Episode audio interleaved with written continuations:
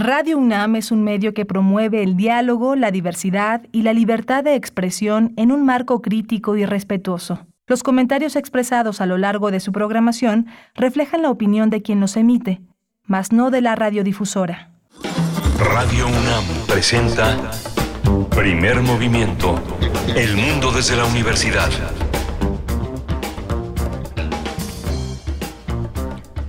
Muy buenos días, bienvenidos, bienvenidas. Estamos en primer movimiento en Radio UNAM. Son las 7 con 5 minutos de la mañana de este lunes, un lunes especial, 15 de mayo del 2023.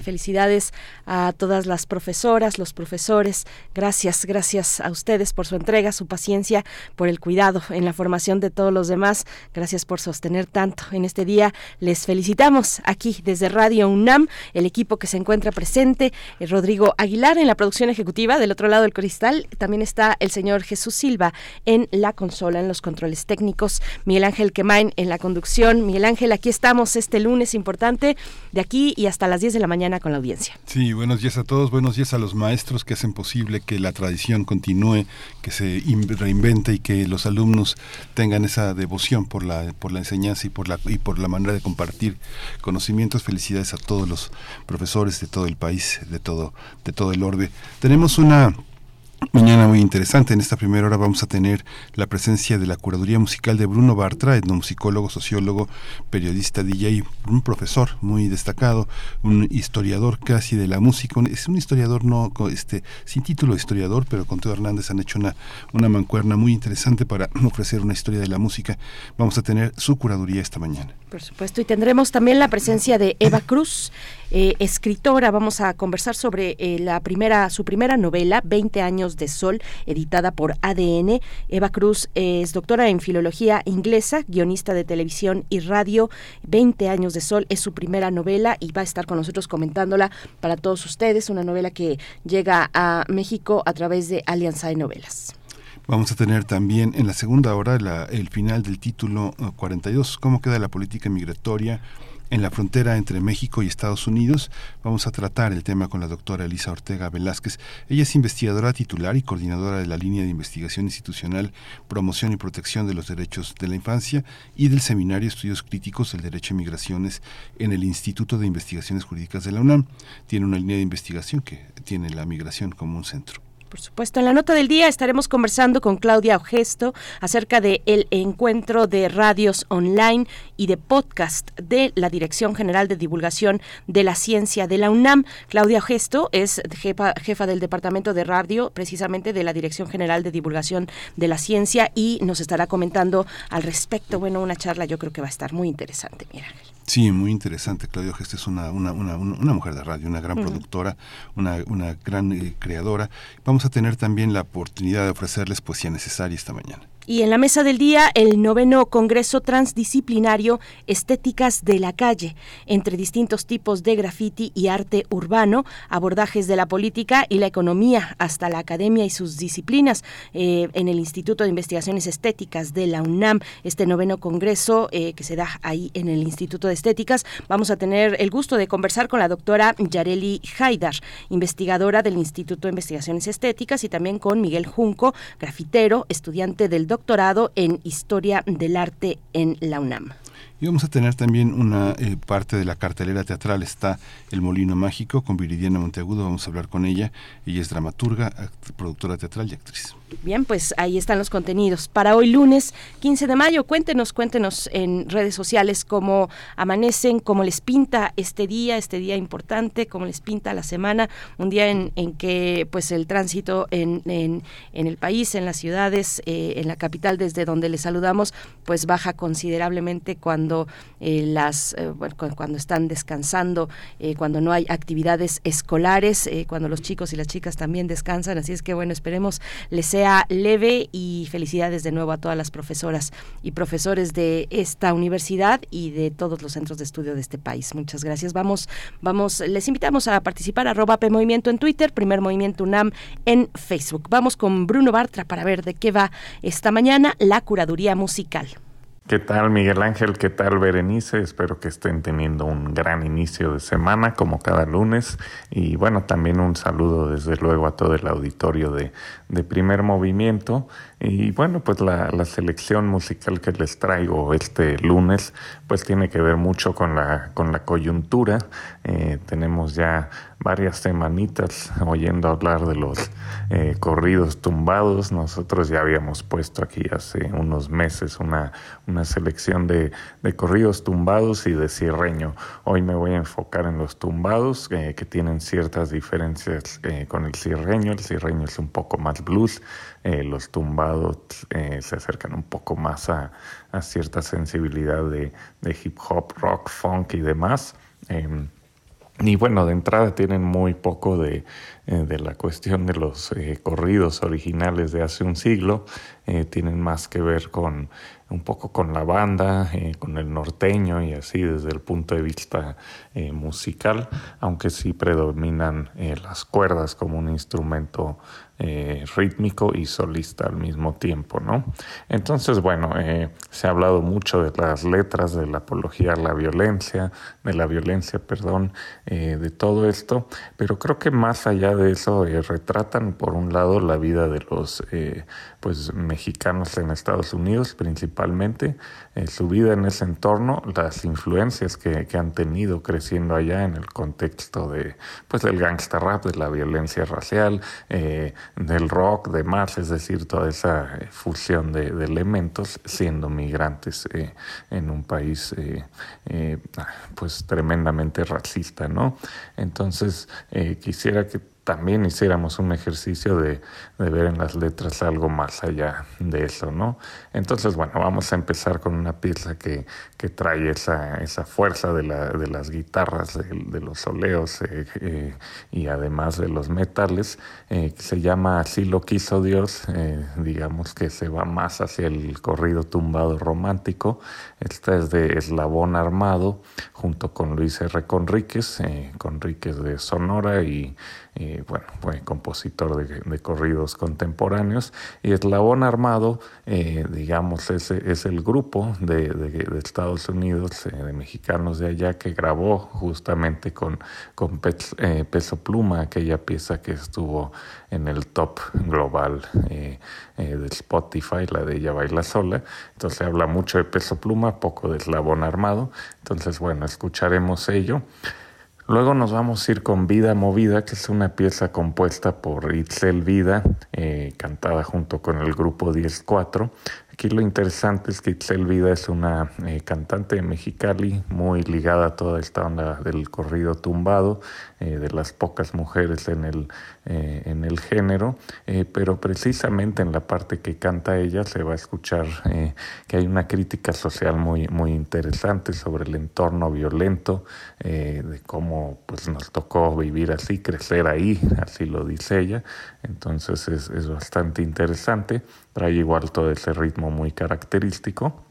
Y luego nos vamos a ir con una pieza muy interesante porque es eh, lo que hizo el, el, español, el madrileño Z Tangana en su disco precisamente llamado El Madrileño, la pieza Cambia, que canta junto con Karim León y Adriel Favela. Entonces es un, perdón, un corrido tumbado que integra elementos de, de la rumba flamenca, eh, se escuchan esos ires y venires musicales, por decirlo así, entre América y España, entonces es bastante interesante.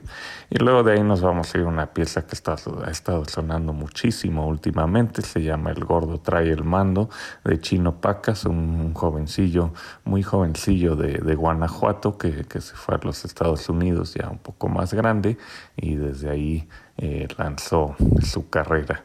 De ahí vamos a cerrar con la pieza El Azul de Junior H, que, que es eh, pues también un migrante mexicano que que trabajó de cocinero en Wendy's y demás, y, bueno, pues la ha ido haciendo como eh, con sus corridos tumbados por allá, esta pieza del azul eh, la, canta junto con Peso Pluma precisamente, ¿no? Entonces hoy agarraremos todo ese estilo eh, que de pronto tiene tintes de lo que hacía Juan Cirerol, desde luego predomina esa, esa fuerza rítmica de la banda en el trasfondo de todas las piezas y, un soleo muy rockero, por decirlo así, en, en, las guitarras, ¿no? Solo una cosa para cerrar esta cuestión de los corridos eh, tumbados. Como en todos los géneros hay grandes intérpretes, grandes piezas y las letras hay que leerlas en su contexto. Eh, pero se habla mucho de cómo es lo más escuchado en todo el mundo, eh, digamos, con sus 6 millones de reproducciones en una semana, solo que hay que tomar en cuenta que, que de esas 6 millones de reproducciones, 3 millones y cachos son en México y otros casi 3 millones en Estados Unidos. Entonces, eh, aunque sí ha adquirido fama más allá de la región, al final es engañoso, es decir, eh, eh, es, un fenómeno eh, de esta región principalmente.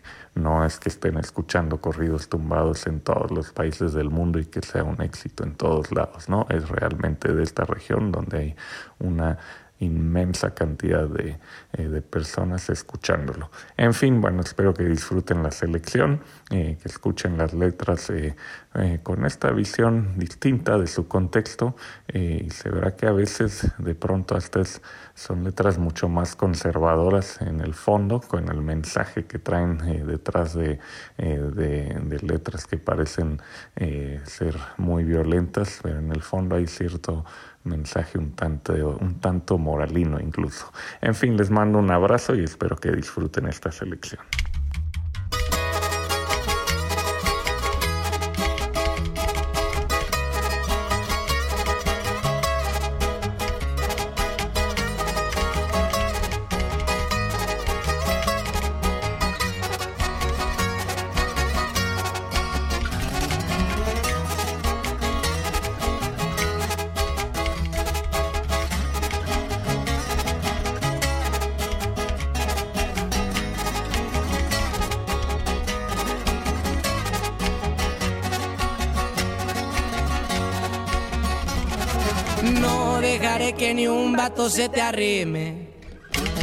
Si miro eso verán la cosa difícil.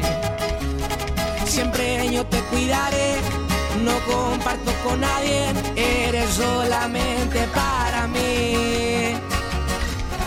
Lo hermosa no se te quita, lo tienes todo. Cuerpazo, linda carita y bonitos ojos. Un paquete completo qué suerte que me cargo, lo que tengo es que te hago feliz. Y así lo quiso Dios, y así lo quisimos, estar siempre juntos en cualquier asunto.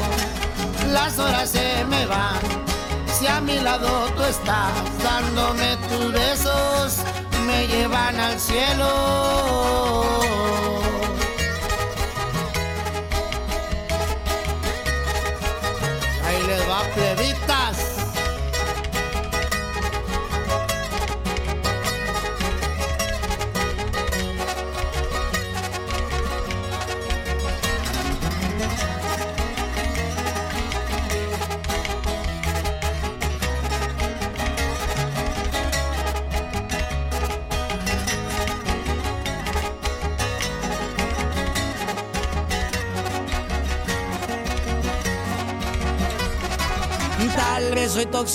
Pero bien te gusta. Llevarte a donde quieras como una princesa. Cumplirte los deseos, por eso le chingo yo para darte una vida mejor.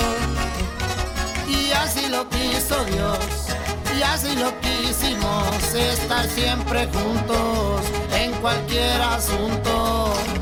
Las horas se me van si a mi lado tú estás, dándome tus besos, me llevan al cielo.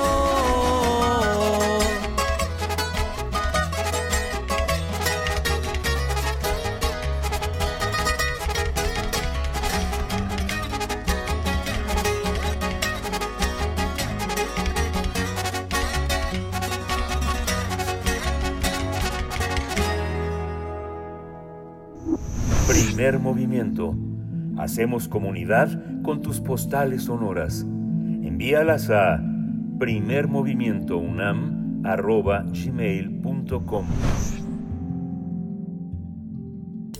Toma nota y conoce nuestra recomendación literaria. Con una prosa concisa que involucra ironía, madurez, la periodista y escritora Eva Cruz plantea diversas reflexiones en su primera novela. Por ejemplo, cuestiona qué le pasa al primer amor cuando le caen encima 20 años. Aunque los protagonistas de la obra 20 años de Sol se basan en la premisa de que 20 años no es nada, la escritora plasma la historia de Sol y su familia, pues su padre, Eduardo Zarza, es un constructor que se hizo rico gracias al auge inmobiliario, pero sufrirá un desprendimiento de retina y luego enfermará de COVID-19. Esta situación hará que su hija se plantee una serie de preguntas mientras que Ateo, su esposo, seguirá buscando la empatía de Eduardo, aunque no lo logre. A su vez, Matilde, su mejor amiga, pretende tener una vida segura y mejor. En medio de esta situación, Sol reflexionará sobre la amistad, pues sabe que los amigos, las amigas son fundamentales a la hora de construir, de construir identidad, pero a veces el tiempo les hace tomar caminos separados, aunque en otros casos ocurre algo malo que provoca que no quieras volver a pensar en ellos. Eva Cruz se inspiró en esa historia durante la pandemia, aunque revela que la inició un poco antes debido a que sufrió un desprendimiento de retina y después se planteó una serie de preguntas, por ejemplo, la pregunta al lector, ¿qué estarías dispuesto a sacrificar con tal de que algo que te duele mucho no vuelva a rondar por su mente? ¿O serías capaz de borrar un mal recuerdo de la memoria? Pues vamos a conversar en esta ocasión sobre la primera novela de la periodista y escritora Eva Cruz. Nos acompaña a través de la línea. Ella es doctora en filología inglesa, guionista de televisión y radio. 20 años de sol es su primera novela. Eva Cruz, muy buenos días, buenas tardes para ti. Bienvenida a Radio UNAM, a Primer Movimiento. Acá en México te saludamos y te enviamos un abrazo. ¿Cómo estás? Hola, buen, buen día. Muchas gracias. Muchas gracias por ese resumen. Eh, de la novela. Encantada de saludarles. Muchas gracias, Eva. Pues eh, cuéntanos, hay una hay una idea de la vertiginosidad, vertiginosidad del relato que está muy emparentada con la vida cotidiana que tenemos hoy, sobre todo la que acabamos de pasar con la pandemia y la fragilidad que nos da la enfermedad, las certezas que nos da la amistad y la filialidad. Cuéntanos un poco cómo, cómo está pensada. Pareciera que eh, a los eh, casi 50 años, cumples este año de 50 años, es tu primera novela, pero pareciera que es una novela muy, muy cargada de experiencia vital, más que, más que la que viene de la literatura, más es la que viene de la vida. Sí, bueno, una combinación de las dos cosas. Desde luego hay mucha hay mucha vida personal en la novela, está claro. Eh, hay muchas emociones que he sacado de mi propia experiencia, eh, pero también hay un ejercicio literario. Yo lo que empecé atribuyéndole ese desprendimiento de retina que me ocurrió a mí a un personaje que no tiene nada que ver conmigo, un riquísimo constructor eh, que, no podría estar más alejado de, cómo soy yo y de lo que y las cosas que yo pienso y cómo me ha ido a mí en la vida, digamos, Así que eh, colocarle una experiencia personal a un personaje diferente ya te, te lleva por un camino que es que es puramente literario. Eh, y, sí, y luego, claro, por la pandemia pasamos todos, ¿no? Yo lo que me planteé fue si yo hubiera tenido el desprendimiento de retina que sufrí, si lo hubiera pasado en pandemia, me hubiera contagiado seguro, ¿no? Porque tienes que pasar mucho tiempo en el hospital y los hospitales en aquellos primeros días eran sitios muy, eh, bueno, llenos de enfermos, ¿no? Claro, claro. Eva, eh, a, mí, a mí me gustaría que también para en este, en este inicio de charla que nos cuentes un poco más de ti, no porque la novela, efectivamente, como, como lo dices, bueno, hay alguna coincidencia, la situación eh, eh, médica tuya, personal, este desprendimiento de retina, pero la novela pues es otra cosa y son otros los personajes que no necesariamente tienen que ver con la autora. Cuéntanos un poco más de ti para que la audiencia pueda ubicar un poquito más desde dónde estás, desde dónde estamos hablando cuando eh, estamos cuando nos acercamos a 20 años de Sol, a su, a su autora, eh, tu labor en la cadena SER como parte del equipo de Hoy por Hoy, eh, tu trabajo también como guionista en radio y TV y como traductora también, como traductora de distintos libros. Cuéntanos un poco de esa parte. Pues mira, yo mi carrera profesional empezó en la universidad. Yo fui hice la tesis doctoral sobre teatro barroco eh, del siglo XVII, inglés y español comparado, y estuve 10 años en la universidad. Entonces yo me proyecté un poco ese personaje de Sol, que es profesora universitaria y gana muy poco dinero, eh, pero yo me proyecté en esa, en esa posibilidad, ¿no? en haber seguido por ese camino. Pero no, yo me cambié de profesión, eh, conseguí un trabajo en televisión como guionista de un programa de humor y a partir de ahí eh, siempre he trabajado en entretenimiento, en radio y televisión. He escrito algunas series, eh, pero no la llegué a dialogar porque me puse de parto. Eh, el día que empezábamos a, escribir los diálogos, pues tuve un bebé y no, no pude terminar de escribirla. Pero esa serie se, se estrenó y, ah. bien, y ahora estamos hablando de convertir 20 años de sol en, en serie y también estoy trabajando en ese, en ese guion, porque la novela yo creo que sí tiene un punto así de rapidez y, pasan las pasan bastantes cosas.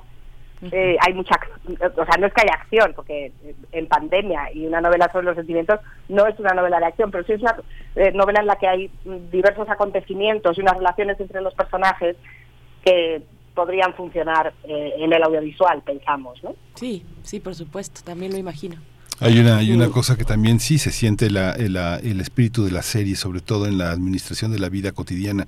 Uno, uno se da cuenta de las novelas que están influidas por el cine, que son autores como de la, de la, mitad del siglo XX, y luego se da uno cuenta de que hay unos autores más atrás que no que nunca vieron cine, que vieron pintura, que vieron fotografía, apenas algunos, y que la densidad de la escritura es distinta. ¿Qué es lo que da, qué es lo que da ese timing de, de que qué nos, qué nos han legado las series que ya están lejos de la telenovela para entender esa vida en capítulos que, que solemos vivir a través de ellas?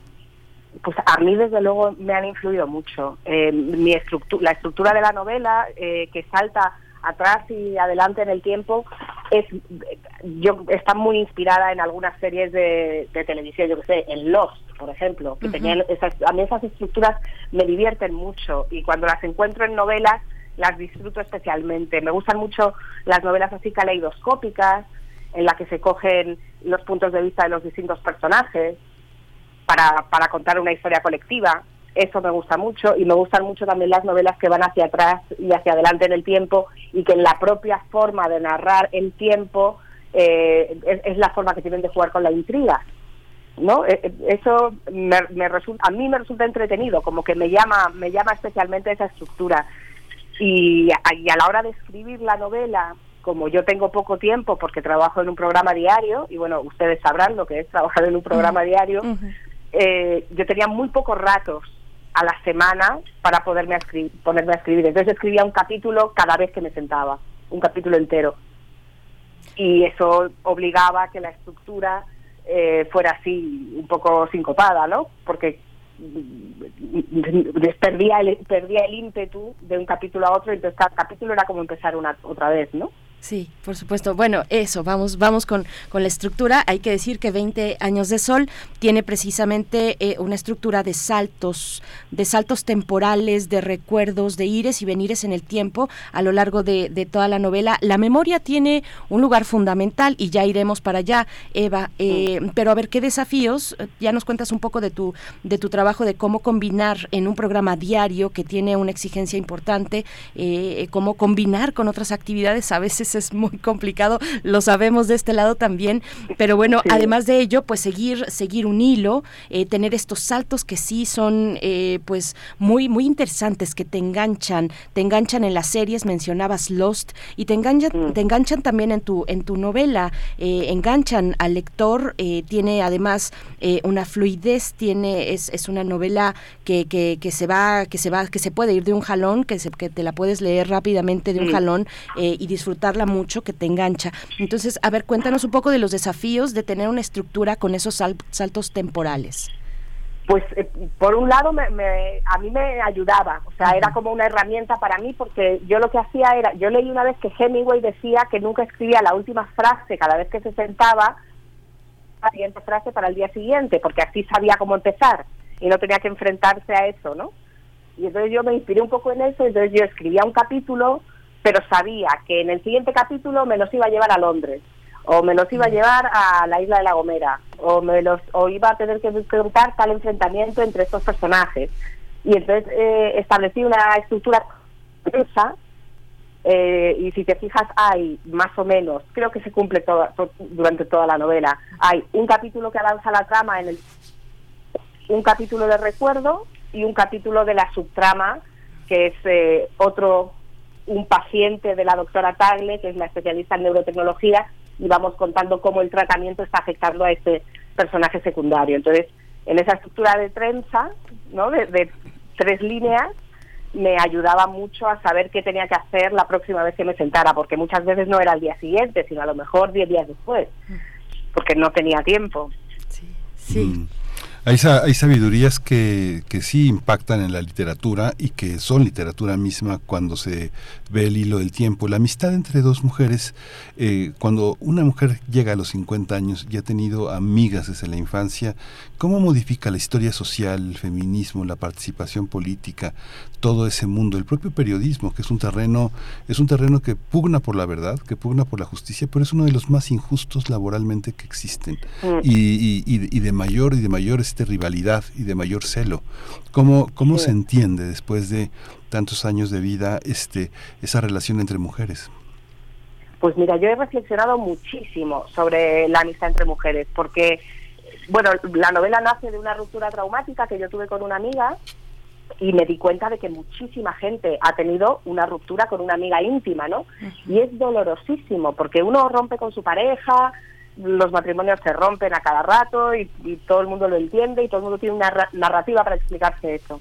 Pero cuando rompes con una amiga que tiene que, que, atesora tus recuerdos, sin necesidad de que haya ningún tipo de traición, simplemente a veces la vida te lleva en direcciones diferentes y la cosa se rompe de una forma más o menos violenta, más o menos tácita, pero siempre es muy doloroso.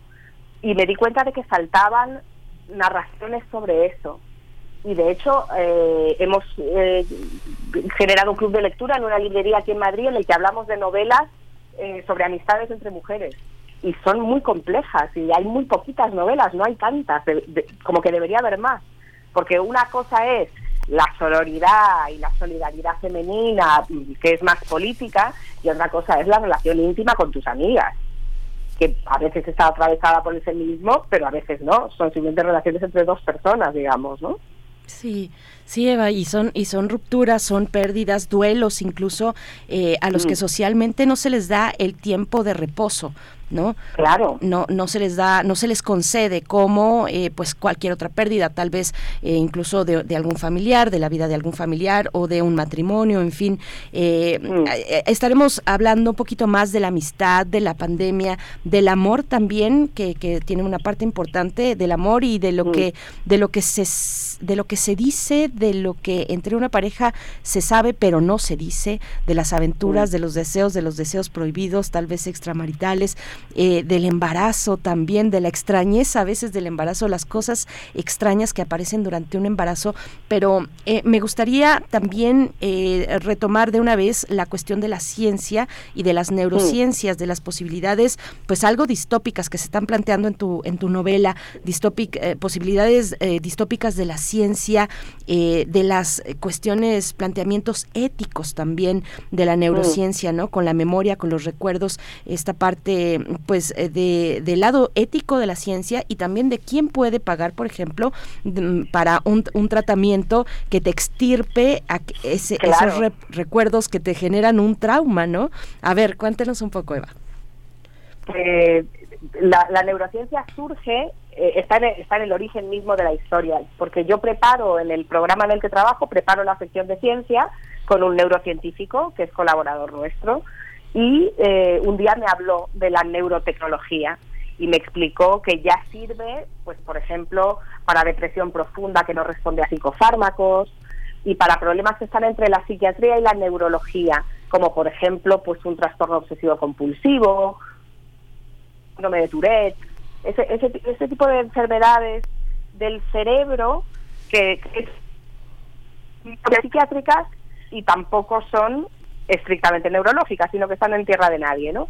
Y para eso, pues se están implantando, también para el Parkinson, se están implantando pequeños marcapasos cerebrales que lanzan pequeñas descargas eléctricas. Y yo me interesé por esto y él me dijo, eh, si funciona para la depresión profunda, también podrá servir para borrar recuerdos y también en un futuro para implantar recuerdos nuevos. Esa ya es otra película, sí, es la siguiente temporada de la serie. Totalmente. Pero pensé, qué bonito eso, eh, cuando tienes un recuerdo tan desagradable, que lo que quieres es eliminarlo de tu cabeza, ¿no? Y pensar, si yo no, no estuviera recordando esto todo el rato, sería más feliz.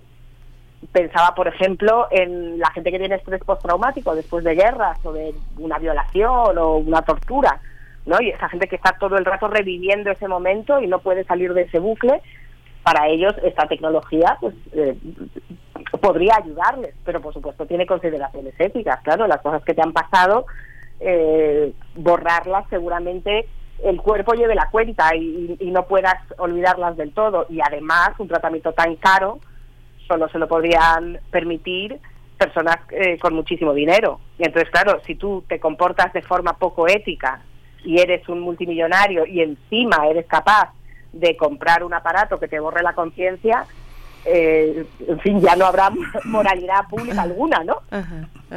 Sí, a mí me servía para eso que mis chicas fueran muy ricas. Sí, pero afortunadamente no, eso no, no es posible, porque finalmente hemos visto Videla, Stroenser, eh, Pinochet, han tratado de borrar la memoria y lo único que han logrado es enfatizarla, ¿no? Es algo que la, culpa es una es un elemento fundamental del psiquismo humano, la exclusión, la rivalidad, todo ese, todos esos elementos, pero hay una parte que es polémica. Fíjate que eh, en México eh, en algún momento hubo una, una, escritora que empezó a develar cómo, eran, cómo eran los deseos y las, eh, los hábitos de las clases altas. Aquí en la novela hay una clase media alta, ¿no? Hay una idea que está observado desde Melania como cómo son los hábitos y muchos en la clase media alta más que en las clases pobres o muy ricas, lo que se ve es esa contradicción, esa incongruencia entre lo que se es y lo que se desea ser, lo que se tiene y lo que se abomina tener o lo que se aspira. Ese, ese conjunto de elementos, ¿cómo, ¿cómo ha sido recibida la novela en ese sentido y cómo te decidiste un poco este, desde esa observación a, ser, digamos, tan, tan, tan, tan dura con esa incongruencia, pues que es una incongruencia europea en realidad, ¿no? Sí, supongo que sí. Sí, la novela es, es muy madrileña, muy española. Es, eh, el, el, personaje de Sol es un personaje que va a heredar mucho dinero, pero ella eh, no se siente, se siente, digamos, de izquierda, cree en la justicia social, pero no sabe cómo, cómo atenderla, ¿no? Entonces trabaja en la universidad pública y eh, piensa que lleva una vida austera, pero claro, lleva una vida austera eh, en comparación con los ultra ricos que la rodean. Y entonces vive esa realidad pues con culpa, con la típica culpa de clase media, eh, en la que no estás dispuesto a renunciar a ninguno de tus privilegios, pero por, un, por otro lado eh, sientes como una especie de necesidad un poco mezquina de compartirlos, cosa que es imposible, porque nunca nadie va a tener los, los privilegios que tú tienes, ¿no? por mucho que los compartas. Eva, me, me, gustaría también, bueno, jalando un poco el hilo de la cuestión de, de, de, dónde provienes, de dónde, de cuáles son tus, tus, tus, posibilidades, tus privilegios, tus capacidades de tener acceso a la vivienda, por ejemplo. Veo, veo la portada y la portada es esta edificación, es una edificación que se sostiene en la cabeza de una mujer, ¿no? Y es una edificación que tiene un, un, nombre, es un edificio que se llama La Pagoda o que se llamaba. Eh, a ver, cuéntanos un poco de esto y de cómo se involucra pues con todo este este escenario, esta mm, eh, pues esta manera de vivir también de una forma acomodada, ¿no? Mm. Pues mira, la pagoda es de un arquitecto español que se llamaba Fisac y era un edificio que a mí me llamaba mucho la atención cuando era pequeña porque está en la carretera, en la autopista que conduce al aeropuerto desde el centro de Madrid y era un edificio muy vistoso, es una, eh, bueno, es un edificio como de cinco plantas, era un edificio de cinco plantas y cada planta gira eh, 30 grados una sobre otra y entonces parece una pagoda japonesa. Y al mismo tiempo era de la época del brutalismo, que yo sé que en México hay mucho brutalismo, que es, o sea, mucho de, ese cemento gris y, vidrio, en fin, era un edificio muy peculiar que combinaba muchos elementos. Y en una de estas locuras inmobiliarias madrileñas, un verano, en mitad de agosto, cuando no había nadie en la ciudad, tiraron el edificio abajo, recalificaron el terreno y construyeron otra cosa. Y fue un escándalo, claro, porque era un edificio que era premio de arquitectura, era, era un edificio artístico, ¿no?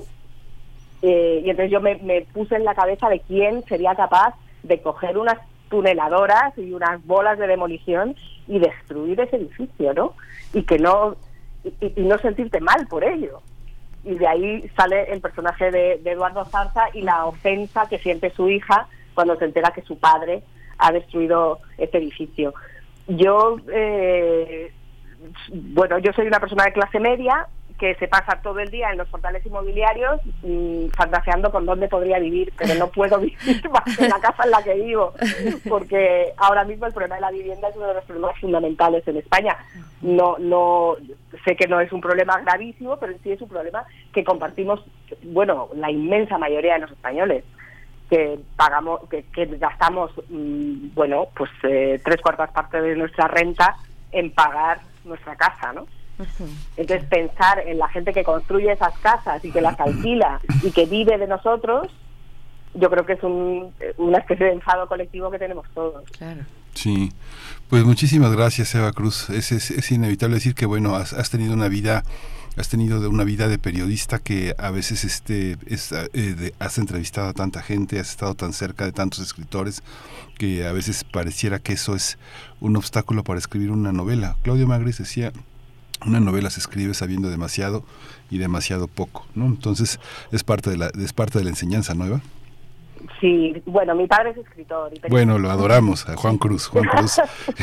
Digo, este, cada vez que uno ve a Juan Cruz, uno piensa el canario, un canario, y tú eres también de Tenerife, y, bueno, es una, es un canto en España ser canario, es este, ser, ser, ser, es, es todo una, todo un imaginario, ¿no? Sí, yo ya perdí el acento, pero bueno, sale la gomera un poquito en la, en la novela. Y, y, sí, gracias a mi padre yo he estado rodeada de libros toda mi vida y he conocido a muchísimos escritores y si no la he publicado y si no he publicado antes ha sido precisamente por ese pudor, ¿no? de dónde voy yo, si habiendo tantísima gente que escribe, ¿por qué debo yo sumarme a esta locura eh, de libros, no? Ahora, pues cuando la terminé mi padre, no podía estar más contento. la verdad, le, le, ha alegrado mucho que, que haya eh, escrito una novela. Pues, pues, enhorabuena, Eva, Eva Cruz, gracias por compartir con el público mexicano esta novela tuya, la primera, esperemos, esperaremos las siguientes, esperaremos también esa promesa de hacer eh, alguna, alguna serie y bueno, pues nos mantenemos con atención sobre tu trabajo. Eva Cruz, muchísimas gracias. Muchísimas gracias a, a vosotros, un placer hablar con vosotros y ojalá guste la novela a sus compatriotas. Por supuesto que sí. Muchas gracias, Eva. Hasta pronto. 20. un abrazo va de vuelta también. Un abrazo transatlántico. 20 años de sol, ADN publica. Eva Cruz, escritora española, originaria de Tenerife. Bueno, pues ahí está Miguel Ángel. De verdad vale mucho la pena. Es una novela además, eh, pues eso, que se va muy al vuelo, que se va muy al hilo. Son 227 páginas. Eh, bastante, bastante recomendable esta novela. Nosotros vamos a escuchar, vamos a escuchar en este momento cuando son las 7 con 43 minutos de la revista de la Universidad de México, eh, una, una serie, una parte que está dedicada a el extractivismo, los extractivismos en Cherán. Vamos a escuchar y volvemos.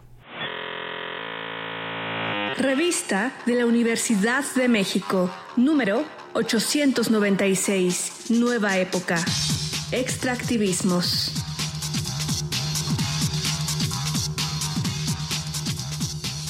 Bienvenidos al suplemento radiofónico de la revista de la Universidad de México.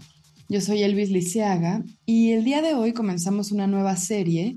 Vamos a hacer cuatro programas sobre extractivismos, que es el tema de este mes en la revista de la universidad. Y bueno, para comenzar esta serie vamos a conversar con Yunuen Torres.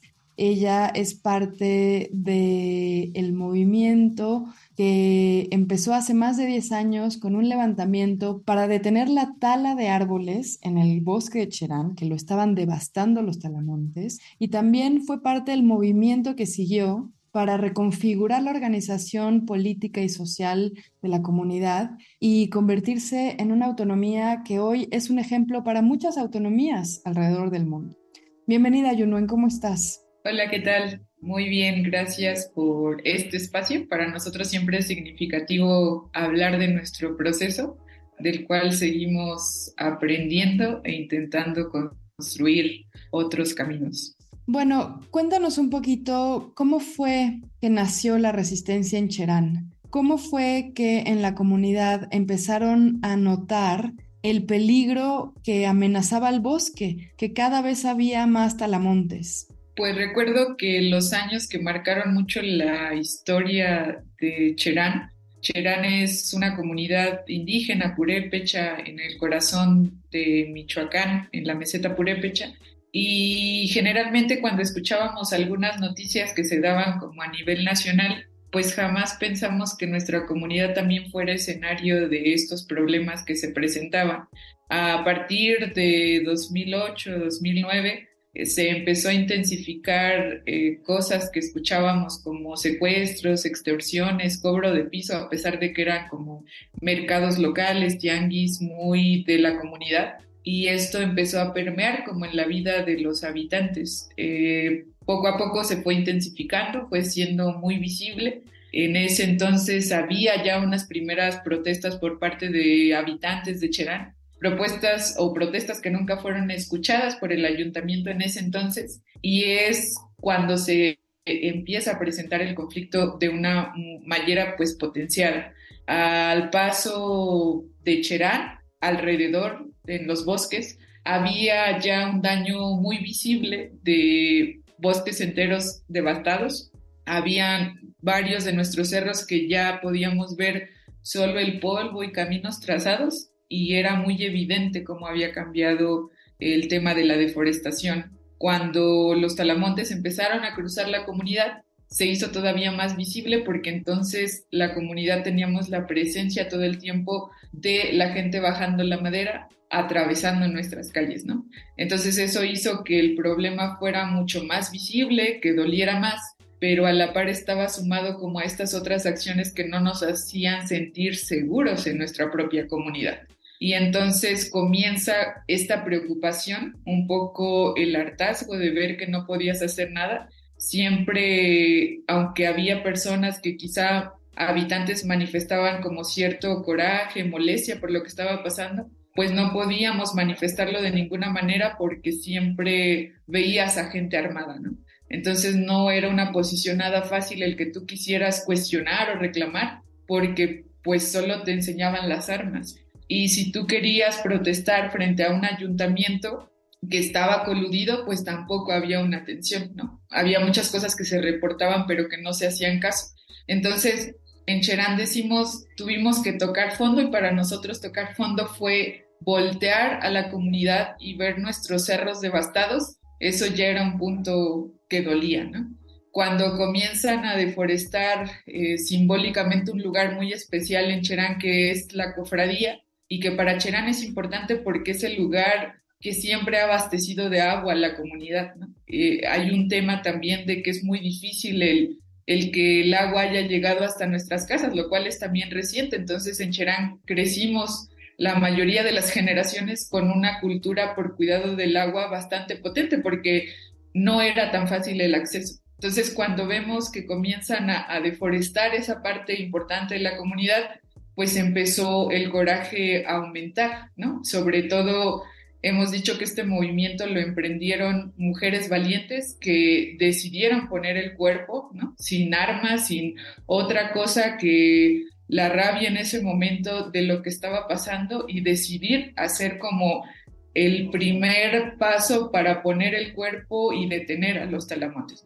Eso para el resto de la comunidad significó unirnos, a, pese a que no teníamos claridad de qué seguiría, qué estaba pasando. Fueron momentos difíciles de un Cherán que primero se escondió y pareció un pueblo fantasma, a que esa misma noche la gente comenzara a salir a las calles a resguardarla y a crear o trasladar la fogata de nuestros hogares a la calle en un pretexto de cubrirnos del frío, pero también de resguardar lo que estaba pasando en ese momento, ¿no? Ante la amenaza de que el crimen organizado estaba a las afueras de la comunidad, en donde nos decían que iban a entrar, en donde nos decían que estaban armados, en donde se sentía el temor de que podían entrar en cualquier momento, ¿no? Ante un Cherán que lo único que tenía era los habitantes hartos de lo que estaba pasando, decidiendo poner el cuerpo para defender la comunidad.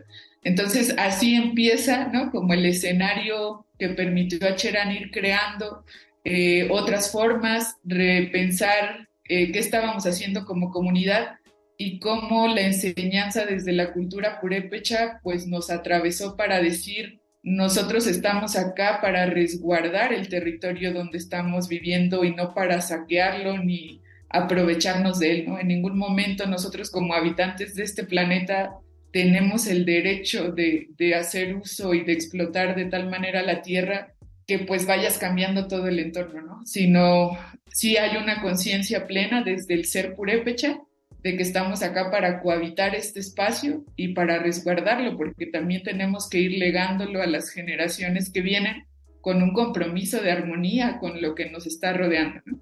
Entonces, creo que bajo esa enseñanza eh, empezamos como todo este proceso de, de, ver cómo es que estábamos viviendo en una comunidad que se sentía que ya no era de quienes la habitaban. La historia de Cherán es una de las historias que debería de conocer todo el mundo, porque es una de las historias de autonomía, de despojo del territorio, pero también de autonomía y de reconstrucción del territorio y de recuperación del bosque más inspiradoras que yo he escuchado yo creo que en mi vida. Hablas de la cultura purépecha como uno de los centros de gravedad del movimiento una vez que decidieron resguardarse del peligro y empezar a plantearse cómo reorganizar o cómo volver a empezar para recuperar la paz, la tranquilidad, el bosque? ¿Cuáles fueron otras claves dentro de lo purépecha que les marcaron el camino? Yo creo que el que haya prevalecido la esencia de, venir de un legado de nuestros ancestros y ancestras, propiamente de una cultura que siempre fue la resistencia, ¿no? De, esta cultura que no dejó dominarse en mucho tiempo atrás y que siempre tenía claro, por ejemplo, que lo más próximo a una traducción en español podría ser los valores, que viene de una construcción tan simple desde nuestra lengua materna de pensarnos en colectivo, de que lo primordial es cómo prevalecemos y hacemos en comunidad. Eso creo que ha sido la pauta para que también las banderas del movimiento de Cherán fueran muy claras y precisas, ¿no? Cuando iniciamos en 2011 el movimiento, eh, siempre se siguió del lema por la seguridad, justicia y reconstitución de nuestro territorio. Y eso quiere decir que la seguridad comenzó a retomar formas que ya tenían las propias comunidades y que quizás se habían dejado de practicar en algún momento que no nos dimos cuenta cuando otros sistemas entraron como a decir así es que se debe regir un pueblo, ¿no? sin, sin tratar de pues consultar o, debatirlo desde dentro, sino son simplemente un modelo impuesto al que había que seguir, ¿no? Creo que desde ahí hubo una sacudida muy fuerte de decir, bueno, ¿en qué momento nuestra representación, que siempre ha sido pública delante de los demás, de los que estamos habitando, en qué momento cambió, ¿no? Eso no estaba tan claro. Cómo nuestro cuerpo de seguridad, que era la ronda tradicional, también en algún momento cambió a una estructura que el Estado llamaba policía eh, y a la cual no le teníamos ya confianza en ese entonces. Creo que desde ahí nos amarramos mucho a que también esta idea de representación de una comunidad se recuperaba de la idea de los consejos, de muchas cabezas presentes para la toma de decisiones, fuera en el tema que fuera dentro de una comunidad. Entonces, cuando los grandes, los abuelos, las abuelas nos comparten que las, funciones de una comunidad purépecha se daban así, ¿no? De manera pública, de manera colectiva, que el que estuviera a cargo de algo en una representación no significaba que estuviera aislado o solo para llevar ese trabajo que tenía que soportar a una comunidad, sino como también hay una corresponsabilidad desde los que habitamos para asumir tareas de la comunidad que tienen que ser para todas y todos. Hablábamos incluso alguna vez hasta de que el chisme para nosotros es un sentido de protección porque sabes que al otro está atento de lo que está pasando. Cuando empezamos a sensibilizarnos de nuevo para decir, esto es una vida en comunidad y cuando le pasa algo al que tenemos al lado, posiblemente nos vaya a pasar a nosotros. Y cuando le pasa algo, tenemos que colaborar porque estamos habitando un mismo lugar pues comienza a ser sensible de nuevo el habitar este espacio, no solo en un tema de, aquí nos tocó vivir y listo, sino cómo nos hacemos responsable también de este habitar con el otro y las otras. Entonces creo que todo eso nos permitió llegar a una estructura eh, organizativa que tenemos actualmente que se respalda de eso, desde las fogatas que fueron una figura que trasladamos todos los que habitamos Cherán en su casa, en nuestra casa, tenemos la figura del fuego, ¿no? Donde se cocina la parangua, pero donde se comparte la palabra y donde ese compartir de la palabra es escuchada por quien en ese momento habla, pero por todos los presentes, donde no hay una restricción de edad, de opinión, sino donde vemos que el compartir el sentir a todas y todos nos tiene que hacer sentido, ¿no? Entonces, esa práctica que teníamos quizá muy interiorizada tuvo que, salir a flote a construir nuestras asambleas, a enseñarnos a que en ese espacio se podía gritar y cuestionar lo que nosotros sintiéramos de manera abierta, ¿no? Y también con esta sensación de nos vamos a equivocar, pero hagámoslo colectivamente. Vamos a tener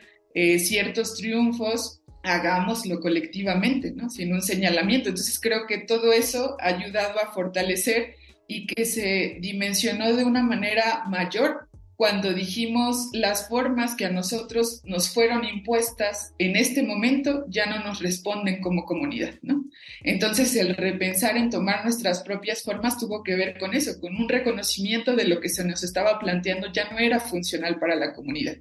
Entonces por eso el reclamo al Estado mexicano de decir no estamos pidiendo otra cosa, más que también lo que está en un marco legal quizá escondido, deficiente o ni claro, pero que nosotros somos un pueblo indígena que tiene la capacidad de organizarse y gobernarse y que no es otra cosa lo que estamos pidiendo más que ese reconocimiento de la existencia también en un territorio que nos pertenece, ¿no? Muchísimas gracias, Junuen. Ya se nos acabó el tiempo, pero invito a todos los que nos están escuchando a que conozcan más a fondo la historia de Cherán, que es una comunidad que logró sacar a los partidos políticos y al crimen organizado y que reconstruyeron, inspirados en su propia historia, una autonomía que todavía eh, cuesta trabajo, ¿verdad? Y que todavía se está, se está chambeando con, con, mucho esfuerzo para incluir a las nuevas generaciones, como bien dices, que es un proyecto pues a largo plazo. Muchísimas gracias, Yunuen. Gracias a ustedes. Hemos llegado al final del programa. Les recomendamos que consulten la revista que está gratuita en www.revistadelauniversidad.mx. Recuerden que también pueden comprarla en las librerías del Fondo y las librerías de la UNAM y muchas otras librerías comerciales e independientes en todo el país. Y por supuesto pueden seguirnos en nuestras redes sociales, búsquenos como arroba revista-unam. Sobre este programa pueden escribirnos a arroba shubidubi. Y pues muchas gracias por escucharnos. Gracias a Frida Saldívar, a Gabriel Centeno, a Paulín Cannon y a Yael Weiss. Yo soy Elvis Liceaga. Hasta pronto. Este programa es una coproducción de la revista de la Universidad de México y Radio UNAM. Consulta esta entrevista y las anteriores en radiopodcast.unam.mx. Un saludo a nuestras amigas y amigos de la revista de la universidad. Esta es solamente una muestra porque eh, pues van a encontrar en su más reciente edición, en la de mayo, en su más reciente número, eh, dedicado precisamente al extractivismo, van a encontrar pues una serie de materiales que valen mucho la pena, como el que acabamos de escuchar, como el que acaban de reseñar nuestras compañeras. Eh, no se pierdan la editorial que en cada uno de los números realiza Guadalupe Netel, que, que vale mucho la pena también para este número, el extractivismo. Así es que bueno, Miguel Ángel, estamos ya llegando al, final de, esta hora. Nos preguntaban por acá que cómo estuvo el, la final del concurso de la canción feminista que tuvo lugar el sábado en Casa del Lago. Más adelante, con un poquito más de tiempo, vamos a comentar un poco de ello, eh, dar una pequeña crónica. Yo tuve la oportunidad de estar ahí conduciendo un evento pues tan, tan significativo y que acude a la memoria de un primer evento, de un primer concurso que tuvo lugar en los años 80 en nuestro país. Pero bueno, se nos ha acabado el tiempo de esta primera hora, Miguel Ángel. Sí, vamos a, vamos a la siguiente hora. Tenemos muchas cosas por, por venir. Estamos justamente teniendo la oportunidad de ver el final del título 42 sobre la política migratoria y vamos a ver este gran encuentro de radios online y podcast que a muchísima gente le interesa y que es resultado de un gran trabajo de la Dirección General de Divulgación de la Ciencia de la UNAM. Eso es, a la vuelta, a la vuelta del corte, vamos para allá y volvemos. Síguenos en redes sociales. Encuéntranos en Facebook como Primer Movimiento y en Twitter como arroba PMovimiento. Hagamos comunidad.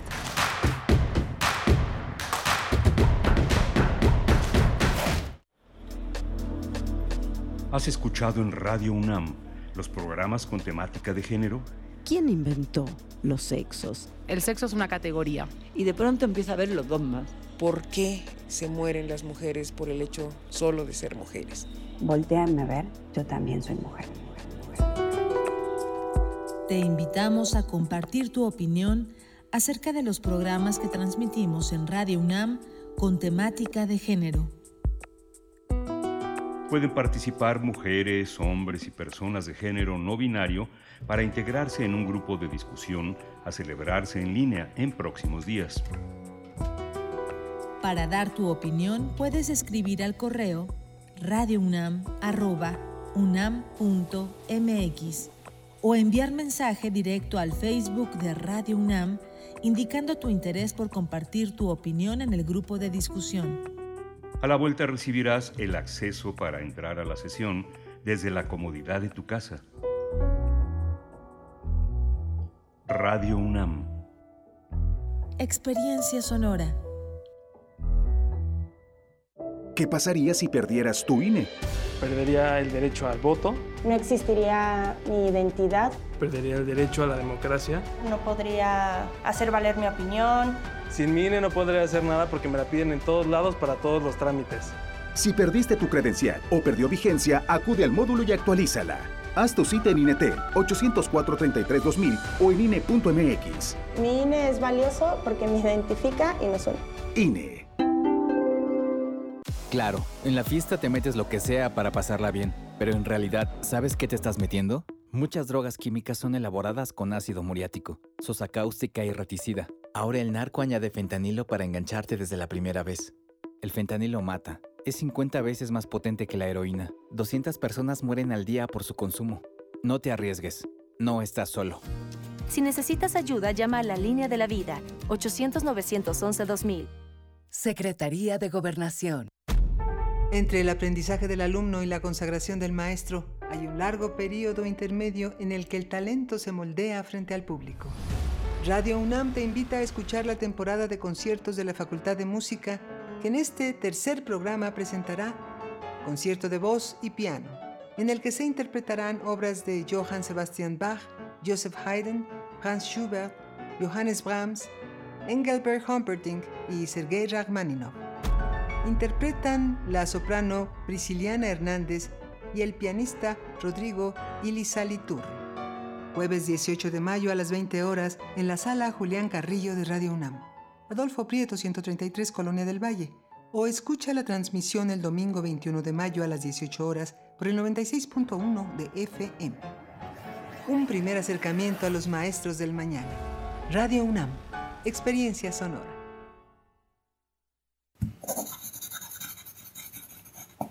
Un libro no termina con el punto final. No es solo la escritura y la corrección. Hay mucho más que un proceso creativo o un arranque de inspiración. Las palabras encierran conocimiento y cultura, pero también gustos y texturas. Los invitamos a probar los sabores y los saberes del lenguaje. Eso, todo eso, es lo que saben las palabras. Saben las palabras el amor por el lenguaje en todas sus presentaciones, con Laura García, todos los lunes a las 18.30 horas, retransmisión sábados a las 17 horas, solo por Radio UNAM, Experiencia Sonora.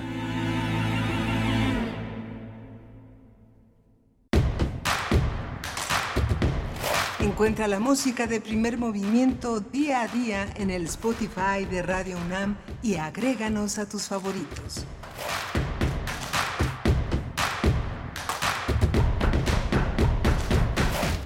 Hola, buenos días. Ya son las 8 de la mañana con 4 minutos en este mayo 15, lunes 15 de mayo, Día del Maestro. Felicidades a todos los maestros que hacen posible la transmisión de la tradición.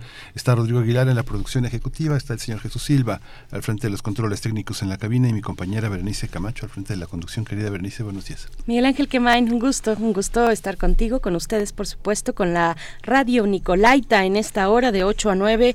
Estamos en el 104.3 en Morelia, en la frecuencia modulada y también, por supuesto, en Ciudad de México 96.1 de FM y 860 de amplitud modulada. Qué gusto, qué gusto estar una mañana como esta, 15 de mayo. Saludos, eh, felicitaciones a todas y todos los docentes de, de, este país, de esta casa de estudios, por supuesto. Qué gusto estar saludándoles desde la radio pública y la radio universitaria, que es eh, pues un, un, lugar muy peculiar y muy particular dentro de, dentro de los medios públicos. Además, ser una radio universitaria, pues es, eh, nos da una identidad distinta también. Estaremos hablando de radios online y de podcast más adelante, pero les saludamos también en redes sociales, en arroba Movimiento en Twitter y Primer Movimiento UNAM en Facebook. Saludos a Alfonso de Alba Arcos. Dice, muy interesante este libro de Eva Cruz, 20 años de sol, esta escritora eh, eh, española que con la cual estuve, con quien estuvimos comentando en la hora anterior respecto a su primera novela, 20 años de sol. Vale mucho la pena acercarse a esta, a esta publicación, Eva Cruz que hace medios, bueno, está en los medios públicos españoles, eh, filóloga, filóloga, filóloga de, de letras inglesas, eh, con una carrera universitaria, también una carrera académica como docente y, y, una incursión también importante como guionista de televisión y de radio que nos trae a México 20 años de sol. De eso estuvimos conversando en la hora anterior y viene por delante una nota importante en la nota internacional, el fin del el título 42 eh, cómo queda la política migratoria en la frontera entre México y Estados Unidos. Bueno, pues son muchos los elementos, los eh, hemos visto las imágenes, las crónicas este fin de semana cuando pues desde la semana pasada, en realidad no solo el fin de semana, sino a lo largo de la semana anterior, que pues eh, se sumaban y se agolpaban entre, entre los muros fronterizos de, distintas nacionalidades, migrantes de distintas nacionalidades, para tener una oportunidad ahora que este título 42 pues quedó ya suspendido, un título que eh, se inició eh, en la gestión de Donald Trump, se, se, impuso en la gestión de Donald Trump con pues en el contexto de la pandemia. Y vamos a conversar con la doctora Elisa Ortega Velázquez, investigadora titular y coordinadora de la línea de investigación institucional, promoción y protección de los derechos de la infancia y del Seminario de Estudios Críticos del Derecho y Migraciones en el Instituto de Investigaciones Jurídicas de la UNAM. Vamos a conversar con ella cuáles son los panoramas, qué significa eh, la suspensión de este título 42, qué implicaciones tiene también el título 8 que continúa vigente eh, y que, bueno, eh, pues mantiene en vilo a muchas personas a decenas eh, de personas, eh, bueno, cientos de personas en la frontera norte de nuestro país, Miguel Ángel. Sí, justamente este, esta, esta cuestión del título 42 ya obligaba a México a recibir a, a, las personas expulsadas de Estados Unidos por razones humanitarias y generó también todo, todo un tema en la recepción, administración y cuidado de los migrantes que en materia de derechos humanos tenían que ser protegidos y cobijados después de estas eh, brutales expulsiones y, con, y en un concierto de, de, de decisiones que eh, Trump eh, también este, amparó, como la separación de los niños de sus familiares, separaciones que por su misma estructura no, no, permiten que muchos de los niños separados de sus padres vuelvan a encontrarlos este, más que por un azar muy, muy afortunado en sus vidas, pero en general muchos ya no van a poder encontrar a sus padres. Pues sí, vamos a conversar sobre esta cuestión, sobre las condiciones que ahora se establecen eh, ante el final del título 42. ¿De qué trata el título vigente, el título 8? Pues vamos a tener esa conversación importante con la doctora Elisa Ortega en unos momentos más. Y en la nota del día hablaremos de el encuentro de Radios Online y Podcast, un encuentro que organiza la Dirección General de Divulgación de la Ciencia de la UNAM y estaremos con Claudia Ogesto, quien es jefa del Departamento de Radio, precisamente en la Dirección General de Divulgación de la Ciencia de la UNAM. Pues no se lo pierdan, esos son los contenidos para este momento, para la hora que ya inicia, 8 con 9 minutos. Vamos con la nota internacional. Primer movimiento. Hacemos comunidad con tus postales sonoras. Envíalas a primermovimientounam.gmail.com Nota Internacional Oficialmente culminó el título 42, medida migratoria que fue impuesta por el gobierno del expresidente estadounidense Donald Trump para expulsar de ese país a los migrantes hacia México. Esta medida, que llegó a su fin el pasado jueves 11 de mayo, fue implementada como recurso sanitario debido a que los Centros para el Control y la Prevención de Enfermedades de Estados Unidos argumentaron que era necesaria para detener la propagación del coronavirus en centros de detención, por lo que los agentes migratorios fueron facultados para deportar a las personas migrantes. Con esa situación, México se convirtió en la sala de espera de miles de personas que fueron deportadas por Estados Unidos. Durante tres años, desde marzo de 2020, fueron expulsados 2.778.559 migrantes, es decir, 2.512 cada día. De acuerdo con los reportes de las autoridades migratorias, en los haitianos, venezolanos, hondureños, salvadoreños y guatemaltecos fueron los migrantes con mayor número de deportaciones. Sin embargo, los mexicanos fueron el grupo más amplio de expulsados por el título 42, ya que representaron el 61%. Es decir, fue, fue expulsado 1.703.757 de eh, personas con nacionales mexicanos. Finalmente, después de 38 meses, ahora se espera una nueva oleada de migrantes en la frontera de México y Estados Unidos. Bueno, ya lo estamos viendo en las imágenes, en las narrativas, en los reportajes de los medios que cubren la frontera. Sí, eh, vamos a analizar el fin del título 42, sus implicaciones en las medidas sobre migración estadounidense y vamos a hablar con la doctora Elisa Ortega Velázquez, ya está en la línea, ella es investigadora titular y coordinadora de la línea de investigación institucional, promoción y protección de los derechos de la infancia y del Seminario de Estudios Críticos del Derecho y las Migraciones. Bienvenida, doctora. Buenos días. Hola, ¿qué tal? Muy buenos días a ustedes y a su auditorio.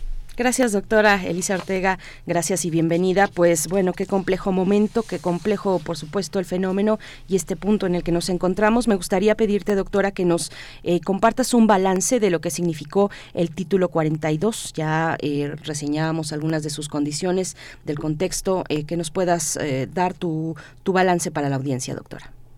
Sí, bueno, pues eh, lo primero que hay que decir es que esta normativa, pues bueno, se implementó como una medida eh, sanitaria de emergencia a partir del inicio de la pandemia en marzo de 2020.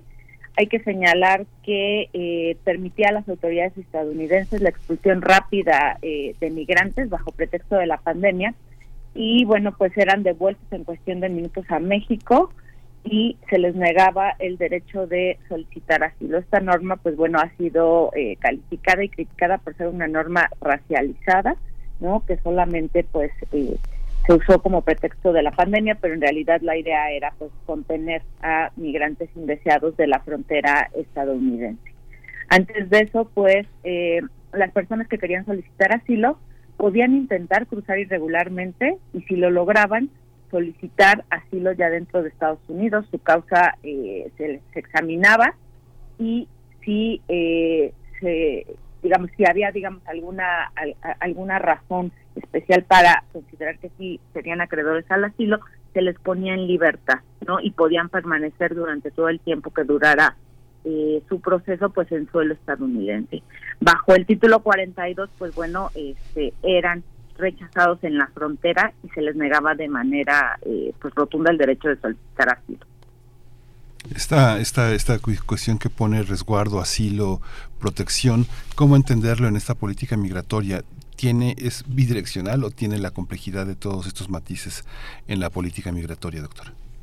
Bueno, pues digamos que esta, esta normativa, el título 42, desde mi perspectiva fue, digamos, la última que pudo implementar Donald Trump para sellar el sistema de asilo en Estados Unidos. Hay que recordar que desde que entró a la presidencia eh, emitió una serie de normativas que fueron eh, limitando el derecho de solicitar asilo por parte de diversos nacionales de algunos países, por ejemplo, de Medio Oriente y demás, y digamos que con esta terminó de, de, sellar, ¿no? De, de, limitar el acceso al asilo. Y además pues se hacía de una manera expedita, ¿no? bajo pretexto de, de la pandemia. Hay que recordar pues lo que lo que implicó antes de, de esto, pues programas como el programa Quédate en México o los protocolos de protección al migrante que dejaron varados a miles de solicitantes de asilo en la frontera norte de Estados Unidos. Doctora, ¿qué, implicaciones tiene el término del, bueno, el final del título 42? ¿Qué es lo que ha provocado? ¿Qué es lo que mm, eh, ha significado para las familias? ¿Y, y, qué, pues, qué, qué, viene? ¿Qué viene ahora, pues, con, con, lo que, no sé si se retoman las condiciones previas a la pandemia? Eh, ¿qué, qué implicaciones le ves, doctora? Sí, eh, esto, esto que señalas es muy importante porque, bueno, primero hay que decir que el título 42 convivía no normativamente con el título 8, que ha regido y ha normado eh, durante décadas el tema de las migraciones y el asilo en Estados Unidos. En realidad, eh, digamos, durante estos últimos tres años, poco más de tres años, quedaba discreción de los oficiales de migración estadounidenses decidir si aplicaban el título 8 o el título 42 en realidad, como, como vimos, pues, con el título 42 el procedimiento era rapidísimo porque en cuestión de 10 minutos eh, podían rechazar a, los migrantes solicitantes de asilo en, en la frontera, ¿no? Ahora eh, lo que tenemos es que empieza ahora sí a regir de plano el título 8, se supone un endurecimiento de las condiciones para pedir asilo en Estados Unidos. Eh, hay que recordar que bajo esta normativa, por ejemplo, la administración de Barack Obama pudo deportar a casi 3 millones de, personas no durante durante su administración durante los dos periodos de su administración. Nada más que ahora eh, creo que hay una carga extra no a las personas que quieran solicitar asilo ya que ahora tienen que pedirlo a través de una aplicación móvil que es el CBP One desde sus países de origen no esto pues es una es una nueva eh, obligación para los solicitantes de asilo que hay que decir que no está eh, normado, ¿no? Que implica de verdad una carga pues, muy considerable y que de ninguna manera está previsto, por ejemplo, en la Convención sobre el Estatuto de los Refugiados de 1951, ¿no? Este, además obliga a las personas a tener un buen acceso a internet, ¿no? Algo que pues no siempre podemos dar por hecho con personas que están huyendo, ¿no? Por su vida, que, que temen por su vida, su seguridad, su libertad personal. Ahora, si llegan a Estados Unidos sin haber eh, cumplido ese requisito o no son elegibles este, para el asilo, digamos, de acuerdo a, eh, a esta nueva aplicación, el CBP One, son deportados, pero con eh, una nueva penalidad. No, no pueden volver a intentarlo al menos durante cinco años. Y si los descubren tratando de cruzar de nuevo en ese tiempo, pues van a enfrentar un juicio penal, se exponen a, a penas de prisión, este, y bueno, se establece que las deportaciones van a ser a sus países de origen, salvo en aquellos casos que eh, pues haya acuerdos, ¿no? Al respecto, acuerdos eh, bilaterales, ¿no? Con, con los países. Eh, ahora, aquellos que sí hayan sido elegibles, ¿no? Para ser asilados en Estados Unidos, pueden esperar en un centro de detención mientras sus solicitudes se resuelven, pero hay que decir que estas solicitudes tardan de meses a años, ¿no? Los plazos son son muy variables y de hecho pues hay que también mencionar que actualmente pues hay un rezago importantísimo que rebasa los dos millones, ¿no? De, solicitudes. Entonces, este, pues está como muy complejo ahora el panorama para eh, solicitar asilo. De hecho, también aquellas personas que hayan cruzado en su paso hacia Estados Unidos por otro país donde pudieron haber pedido asilo, por ejemplo México, ya se les niega de facto no el poder pedir asilo en, Estados Unidos. qué complejo. Y esta, estas, estas maneras de entender la, la migración eh, ha variado con, digamos, los, los, los migrantes eh, han variado, el acompañamiento con familia, el acompañamiento con, un, o con, algún otro varón, alguna otra mujer consanguínea o de amistad o de oficio o vinculada con algún residente en Estados Unidos o algún residente ilegal en Estados Unidos. ¿Cuál es ese rostro que, digamos, después de, eh, este proceso de COVID-19 modificó también las llegadas? Porque también se modificaron las llegadas con todo y que los hacinamientos en transporte transportes ilegales clandestinos continuaron de la misma manera sin importar los contagios a través de las líneas de comunicación convencionales se espaciaron, se encarecieron, se, se, regularizaron con una manera más, más fuerte de tener identificaciones. ¿Cómo ha cambiado ese rostro, doctora?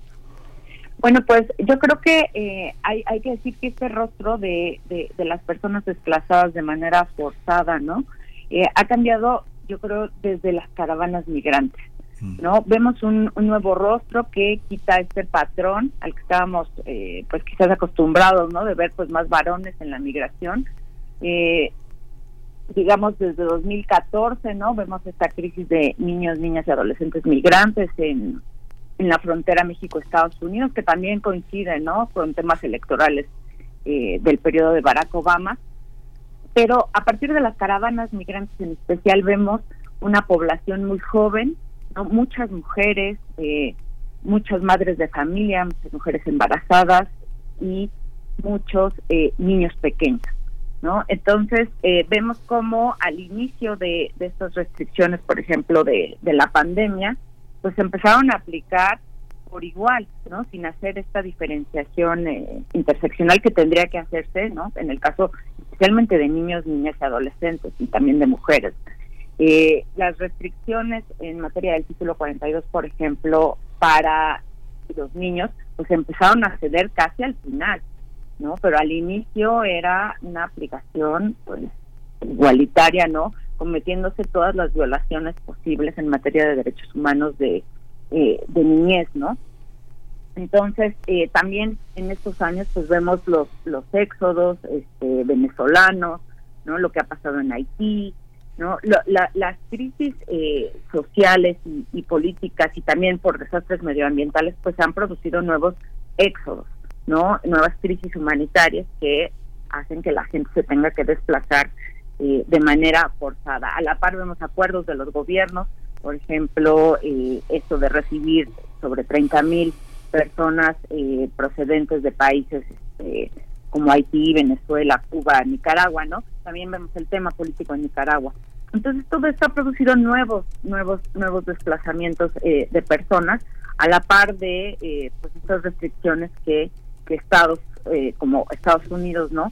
Implementan con ayuda de países como México, ¿no? Porque la política migratoria estadounidense no se puede explicar de manera completa sin la ayuda, sin la colaboración este, de países como México. México tiene haciendo esta labor de contención de, de migrantes y de solicitantes de asilo lleva más de tres décadas.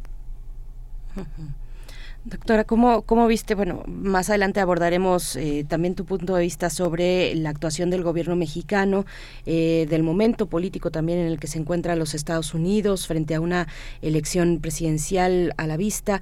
Pero te pregunto, antes de ello voy a retomar también la cuestión de nuevo de la aplicación CBT One, de, em, pues para, para que nos comentes cómo viste esta, esta nueva política que si no mal recuerdo se implementó en octubre del año pasado, creo que sí fue mediados de octubre, que vimos también un, un, un, momento importante en la frontera norte de nuestro país el, con, con pues desorientación de muchas personas, no sabían eh, qué podían y qué no podían hacer, particularmente personas de origen venezolano.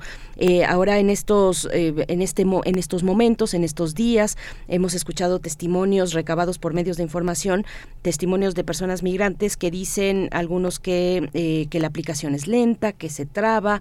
Entiendo que ya hubo en estos días también una actualización y que podría funcionar un poco mejor, pero cuéntanos un poco de cómo a estos meses has visto el el, desarrollo de esta política pública que se basa en la aplicación y en esta solicitud de CBT One. Sí, bueno, pues eh, primero me gustaría señalar que, eh, bueno, desde mi perspectiva es una nuevo es, una nueva forma de frontera, una frontera digital, ¿no? Que lo que hace es filtrar a la mayor cantidad posible de personas para que lleguen a Estados Unidos, Además, el hecho de, por ejemplo, de conseguir una cita a través de esta aplicación, que implica ya que las personas, como mencionamos hace rato, tengan una buena conexión a Internet, tengan un dispositivo móvil adecuado que responda, pues no garantiza que vayan a tener una, una, una resolución afirmativa, ¿no? De su caso. De hecho, lo que se ha visto hasta ahora es que las tasas afirmativas son muy bajas. Eh, y bueno, esto se puede ir viendo, por ejemplo, en, en temas de nacionalidad, por ejemplo, en, los casos de Guatemala, Honduras y El Salvador, las tasas no rebasan el 6%, ¿no? De 100 personas que inician el proceso, solo a 6 eh, se les concede. Entonces, hay muchísima desinformación todavía. Eh, por ejemplo, la aplicación se satura todos los días a las 8 de la mañana. Este, ahorita, como, como señalabas, ¿no? Están prometiendo ampliar las citas a mil por día, pero la, la realidad es que todavía no, este, eh, esto no acaba de despegar de la manera en que en que se creía, ¿no? Poniendo pues más trabas aún a las personas que de por sí ya están viviendo pues una situación de desesperación porque tuvieron que salir de su país, ¿no? Por eh, todas las situaciones que ya saben.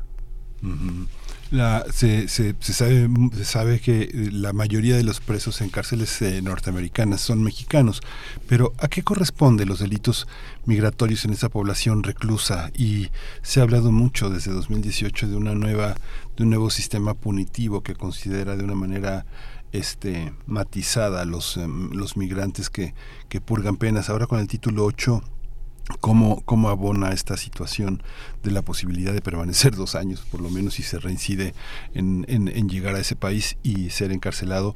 ¿Cómo se inscriben estas nuevas, estas nuevas penas en, en, en el concierto de reclusos mexicanos en Estados Unidos, doctora? Bueno, pues creo que también eso hay que entenderlo, ¿no? En el contexto del negocio muy lucrativo que implican las cárceles migratorias en. Estados Unidos. Eh, bueno, para, empezar, todo el sistema carcelario es, es, un gran negocio en Estados Unidos. Quizás por temas meramente penales, los migrantes no son los número uno, si son los, los afroamericanos, pero este sin tener, digamos, la mayor certeza, podría decir que sí, número dos podrían ser migrantes.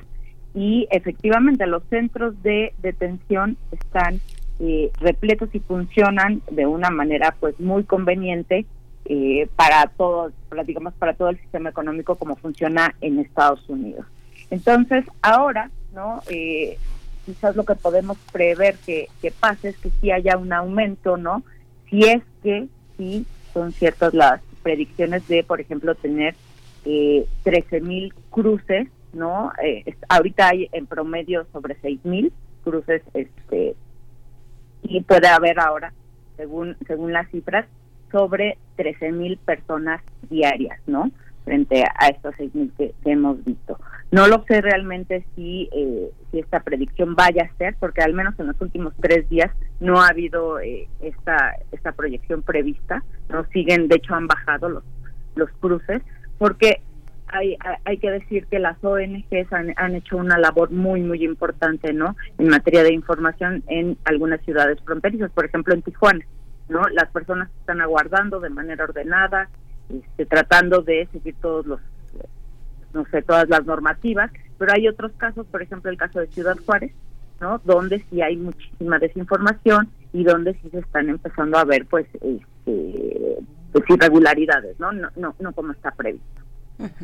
Doctora, eh, en lo general, antes de que nos gane el tiempo, ¿cuál es tu crítica? La, tu crítica, te propongo empezar primero por los Estados Unidos, por la política migratoria que ha impuesto los Estados Unidos, que hay, que hay también de las medidas en los estados fronterizos, eh, en los estados, en, estados como Texas, como la Florida también. Veíamos eh, en estos días eh, pues eh, circular videos eh, e imágenes en internet donde en algunos lugares de la Florida, en Miami, por ejemplo, pues en, distintos centros de trabajo, sobre todo de la construcción, pues lugares desolados ante la entrada de estas nuevas políticas que el gobernador de Santis impuso en el estado de Florida.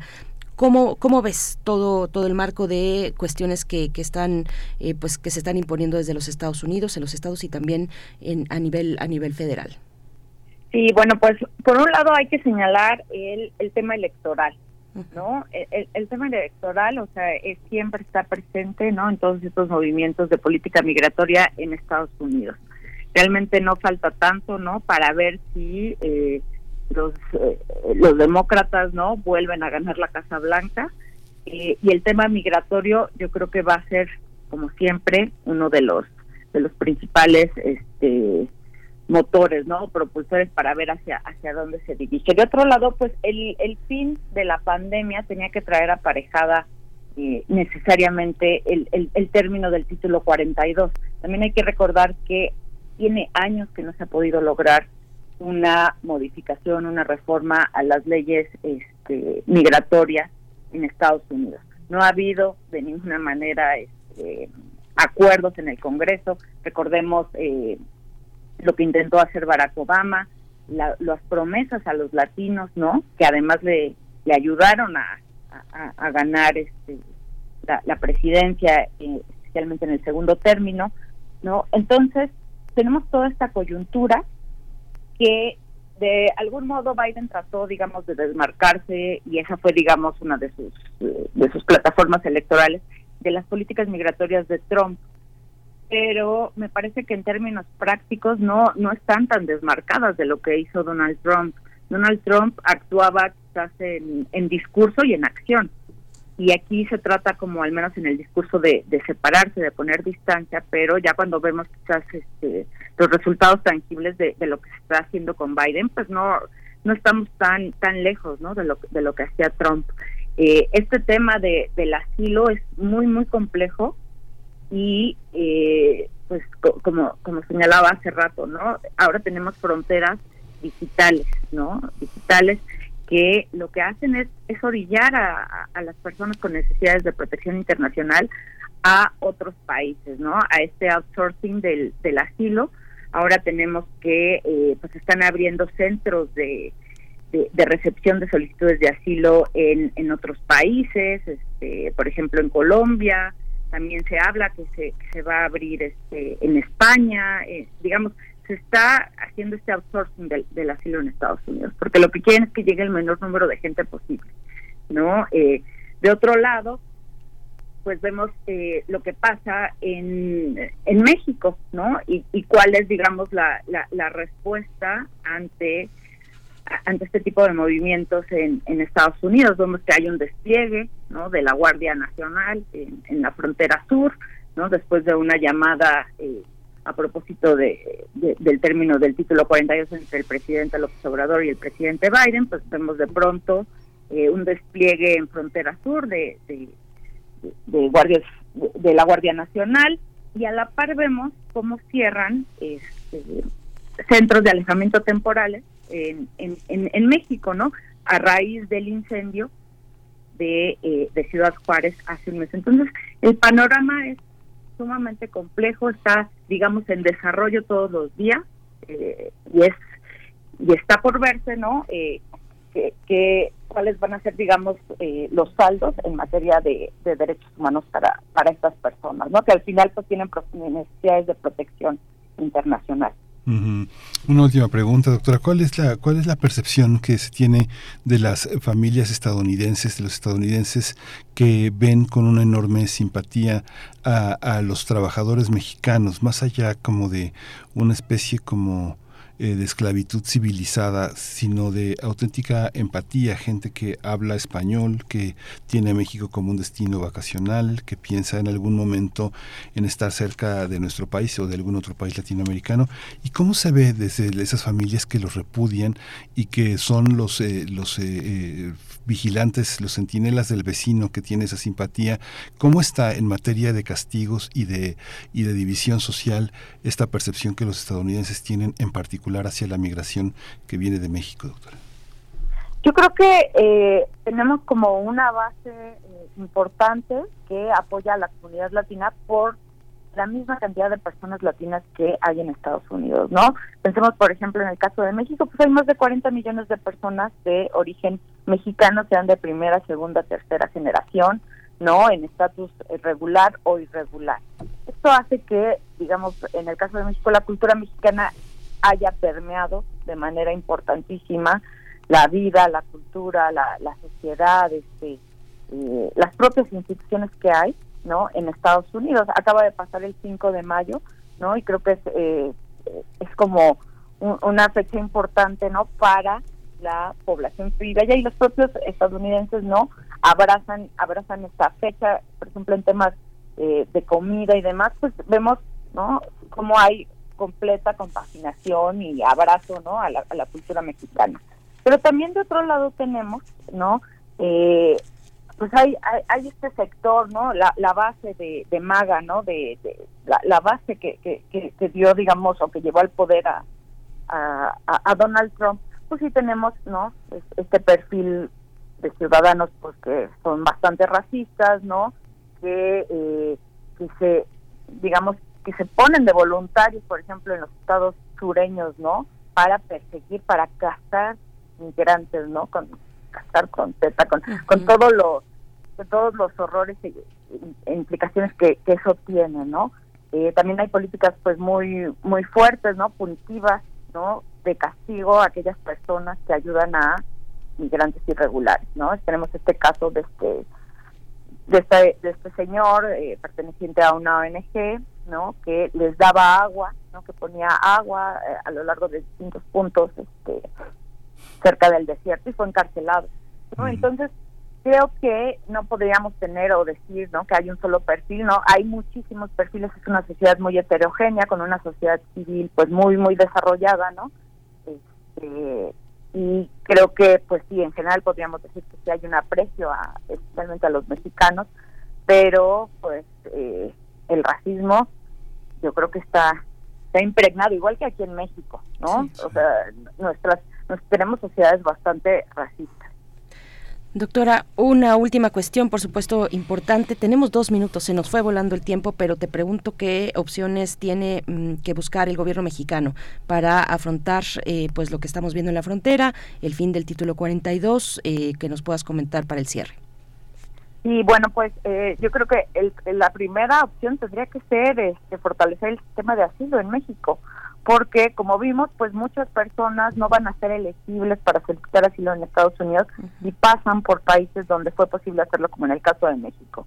Pero en México pues no tenemos un sistema de asilo, digamos, como muy muy fortalecido. Lo que vemos cada año es que hay disminuciones para la Comar, en, temas presupuestarios. Este, vemos ahorita que eh, pues las 33 estancias eh, temporales, ¿no? Eh, en, de, migrantes que son cerradas, ¿no? Para hacerles esta esta revisión que va a hacer la CNDH, ¿no? Para certificar este pues las condiciones que hay, que sabemos que son malas, ¿no?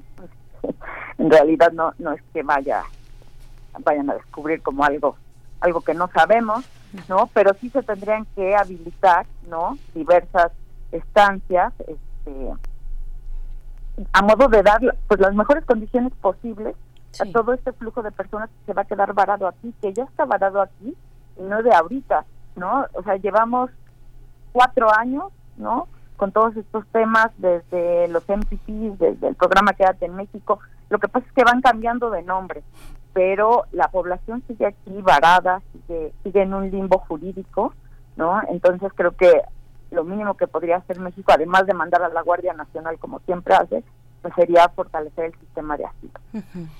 Pues doctora Elisa Ortega Velázquez, muchas gracias por su participación, investigadora titular y coordinadora de la línea de investigación institucional, promoción y protección a los derechos de la infancia. Muchísimos artículos, muchísimas coordinaciones de artículos. Hay que seguirla, hay que este, seguir elaborando sobre este, sobre este tema, la biopolítica y el poder sobre los cuerpos, sobre las personas, sigue siendo una de sus, una de sus coordenadas. Muchas gracias por su, por su aporte, por su disposición. Muchas gracias, felicidades maestra por su día también. Muchísimas gracias, encantada de estar con ustedes cuando gusten. Hasta pronto, doctora Elisa Ortega, quien también es coordinadora del Seminario de Estudios Críticos del Derecho y Migraciones en el Instituto de Investigaciones Jurídicas de la UNAM. Nosotros vamos a hacer una pausa musical. Son las 8 con 37 minutos en la propuesta que nos hace esta mañana Bruno Bartra para acercarnos una muestra de corridos tumbados. Vamos a escuchar esto que se titula Vida Movida a cargo de Itzel Vida y Grupo 104. Bruno pues cuatro, mi gente se la saben. Seguimos avanzando. Como Manny, como Polizzi, como Nabs. Me dijo. Puro 4 se la saben. como Lech. Puro yo de corridos, mi gente.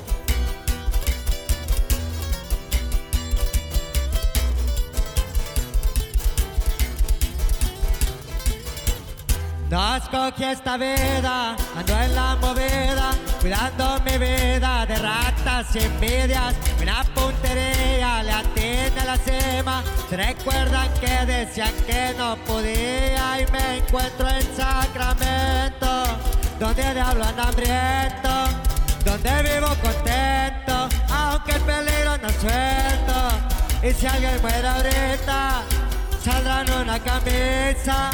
Y también las noticias locales lo programizan. De modo que le hacemos aquí andar bien alertos. Aquí sí hay dinero, pero hay muerte y muchos celos. Seguiremos mandando, billetes van sobrando. Paseando en un carrazo, el CRT del año.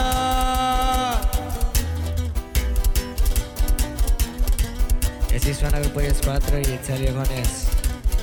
En un más, Bruca 30TM, se lo saben.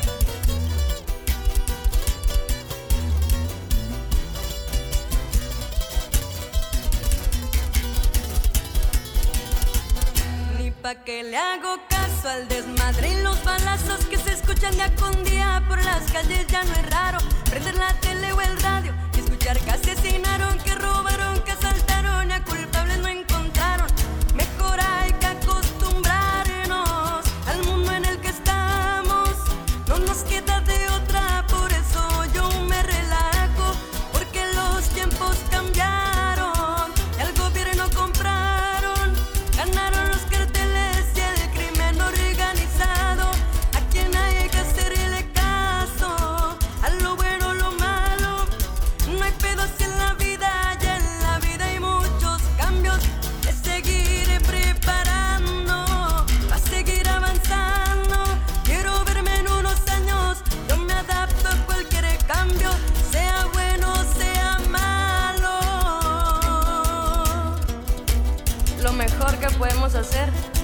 adaptarnos. Grupo 10 4, Itzel Vida. Ánimo Smooth. Compa Herni. Rascale Copa Manny, Nax, como Fablizi, Puro 4 Entertainment, mi gente. Primer movimiento. Hacemos comunidad con tus postales sonoras. Envíalas a primermovimientounam.gmail.com Nota del día. En los últimos años, eh, la radio online y el podcast han tenido una posición notable y en el gusto de los radioescuchas, sobre todo con la llegada de la pandemia que volvió indispensables estos recursos sonoros. El crecimiento de la radio online y el podcast se debe a diversos factores, como que los oyentes pueden escuchar los documentos sonoros en privado y en cualquier momento, y en el caso del podcast, el animador, el animador sabe que el oyente quiere escucharlo. Cabe señalar que la creación del podcast se remonta a 2004, cuando las emisoras utilizaron este recurso tecnológico que facilitaba la difusión de sus programas para ser escuchados de manera diferida. Con el propósito de conversar y reflexionar sobre estos formatos sonoros enfocados a la ciencia en medios públicos, la Dirección General de Divulgación de la Ciencia de la UNAM invita al encuentro Radios Online y Podcast que se realizará este miércoles 17 de mayo. Las temáticas que se van a abordar son radios universitarias de México y España para comunicar la ciencia por Internet, la importancia de comunicar en español y la radio frente a las nuevas plataformas digitales, las radios universitarias por Internet, así como una conversación con Gabriel Salas, director y fundador de la primera radio de ciencia y tecnología e innovación en la región de Latinoamérica. La transmisión en vivo de este encuentro estará disponible en la página de Facebook de Ciencia UNAM. Y bueno, vamos a conversar sobre este encuentro de la radio online y podcast, su auge y la importancia de utilizar la tecnología para la difusión de la ciencia con Claudia Ogesto. Ella es jefa del Departamento de Radio de la Dirección General de Divulgación de la Ciencia de la UNAM. Claudia Ogesto, bienvenida, buenos días. Hola, ¿qué tal? Muy buenos días. Gracias, Berenice, y gracias, Miguel Ángel, y gracias a todo el equipo de Primer Movimiento encabezado por por Rodrigo, por Rodrigo, muchas gracias y por supuesto a todo el auditorio que nos sintoniza, muchas gracias. Al contrario, Claudia, bienvenida, bienvenida a Radio UNAM. Pues eh, cuéntanos, cuéntanos cómo está pensado este encuentro, cuál es la necesidad de hablar desde la Dirección General de Divulgación de la Ciencia de la UNAM, hablar de radios online y podcast. Eh, cuéntanos un poco. Pues, pues, muy bien, como, como lo dijeron en la introducción, es un encuentro internacional que queremos hacer una revisión de estos radios, de la radio, de la radio online y de los podcasts este miércoles 17 de 10 de la mañana a las 18.30 horas. Ojalá que nos puedan acompañar. Y este encuentro es hacer eso, una revisión de las distintas experiencias que todos los que generamos y producimos audio y contenidos de ciencia hemos experimentado. Eh, como también bien lo decían, el confinamiento ocasionado por la pandemia pues vino a cambiar todos los procesos de producción y poco antes ya lo había hecho también las redes sociales. Nos han obligado a modificar nuestras estructuras y a modificar la manera en cómo estamos produciendo. Entonces, consideramos que era importante aprovechar lo aprendido. Así es que decidimos que pues el confinamiento nos enseñó a todos los productores que podemos hacer radio quizá desde una computadora ya no se necesita quizá el access como antes lo hacíamos, te conectas por Zoom, te conectas por Teams o por cualquier otra plataforma y estás enlazado con un micrófono este, y hasta con imagen. Y eso de la imagen, pues también lo estamos revisando porque es importante para la radio, ¿no? Porque somos el medio más íntimo por excelencia y el más bello, por supuesto. Y ahora las redes nos piden mostrarnos y entonces hacemos radio, pero también debemos de estar pensando desde la producción en el diseño. Tenemos que estar pensando en un banner, transmitir en parte o completo los programas para las redes y hasta hace muy poco pues no pensábamos en colocar cámaras en los, en los estudios de radio y toda esta evolución pues todos estamos generando y todos nos estamos cuestionando y decimos cómo hemos cambiado en el medio y creo que lo vino a acelerar muchísimo el confinamiento, pero como como se los decía, creo que lo, lo veníamos experimentando ya desde las redes. Entonces, pues ahora sí que hacemos producciones multicast y en este sentido, pues las radios online tienen algo que decir y también los podcasts, ¿no? Así es que en divulgación de la ciencia, a través de su dirección de medios y en el departamento de radio, pues consideramos muy, muy importante reunirnos con expertos radiofónicos, con divulgadores de ciencia, por supuesto también como, con, comunicólogos, pues para conversar sobre la divulgación de la ciencia, sobre la radio, las radios online y pues estos podcasts que no son nuevos, pero que ahorita tienen un boom con las nuevas audiencias y que nosotros queremos hacer esta conversación, queremos sentarnos alrededor de la mesa y en este encuentro pues aprovechamos la tecnología e invitamos a estos amigos, a estos colegas que son de España, de Francia, Colombia, de Chile y por supuesto pues algunas experiencias de México para revisar cómo estamos comunicando la ciencia a través del audio cómo estamos comunicando la ciencia a través de nuestras producciones. Acercarnos pues a estas nuevas plataformas, conversar con sobre las distintas audiencias, ¿no? Porque no es lo mismo una audiencia que ya pueda tener un nivel académico universitario más allá a las nuevas audiencias que pueden ser los jóvenes que queremos fomentar eh, vocaciones científicas, quizá jóvenes que estén entre los 15, 16, 17 años o los más pequeños. Entonces son distintas audiencias que también queremos experimentar cómo les va a los colegas, ¿no? Y también queremos saber sobre las distintas experiencias de producción, cómo le hemos tenido que hacer desde, desde los equipos de producción y hasta el lenguaje que estamos utilizando para comunicarnos. Eh, creo que es una que es un encuentro en enhorabuena, ¿no? Es una reunión entre colegas para conversar alrededor de la producción de audio, la comunicación social de la ciencia. La divulgación es esencial para llegar a todo tipo de audiencia, la divulgación no solo de ciencia. A mí me encanta la divulgación que escucho de la historia, la divulgación del cine, la divulgación de la literatura y, agradezco, por ejemplo, cuando escucho a alguien en, el radio que está hablando de derecho, pero lo está haciendo en términos de divulgación para que todos entendamos. Y bueno, pues nosotros aquí en Divulgación de la Ciencia tenemos la tarea divina de divulgar el conocimiento científico para los no científicos. Y eso me parece que es un privilegio y lo abrazamos con responsabilidad, con creatividad y con alegría. Claudia, esta, esta idea de que lo entendamos todos es una, es una, es una idea que digamos protagoniza como un tipo de saber, como, como que hay una esfera superior que sabe qué le interesa a todos y qué es lo que todos pueden entender. Y eso pasa en los medios, ¿no? Digamos que la gente edita y distribuye cuestiones de ciencia que cree que le entiende la mayoría de sus lectores. Y muchas cuestiones de la ciencia que vale la pena divulgar se quedan en la oscuridad. Por ejemplo, no abundan los contenidos de física, por ejemplo, ¿no? No abundan los contenidos cuánticos o de electrónica. O hay, hay, muchos contenidos que no están, que están ausentes.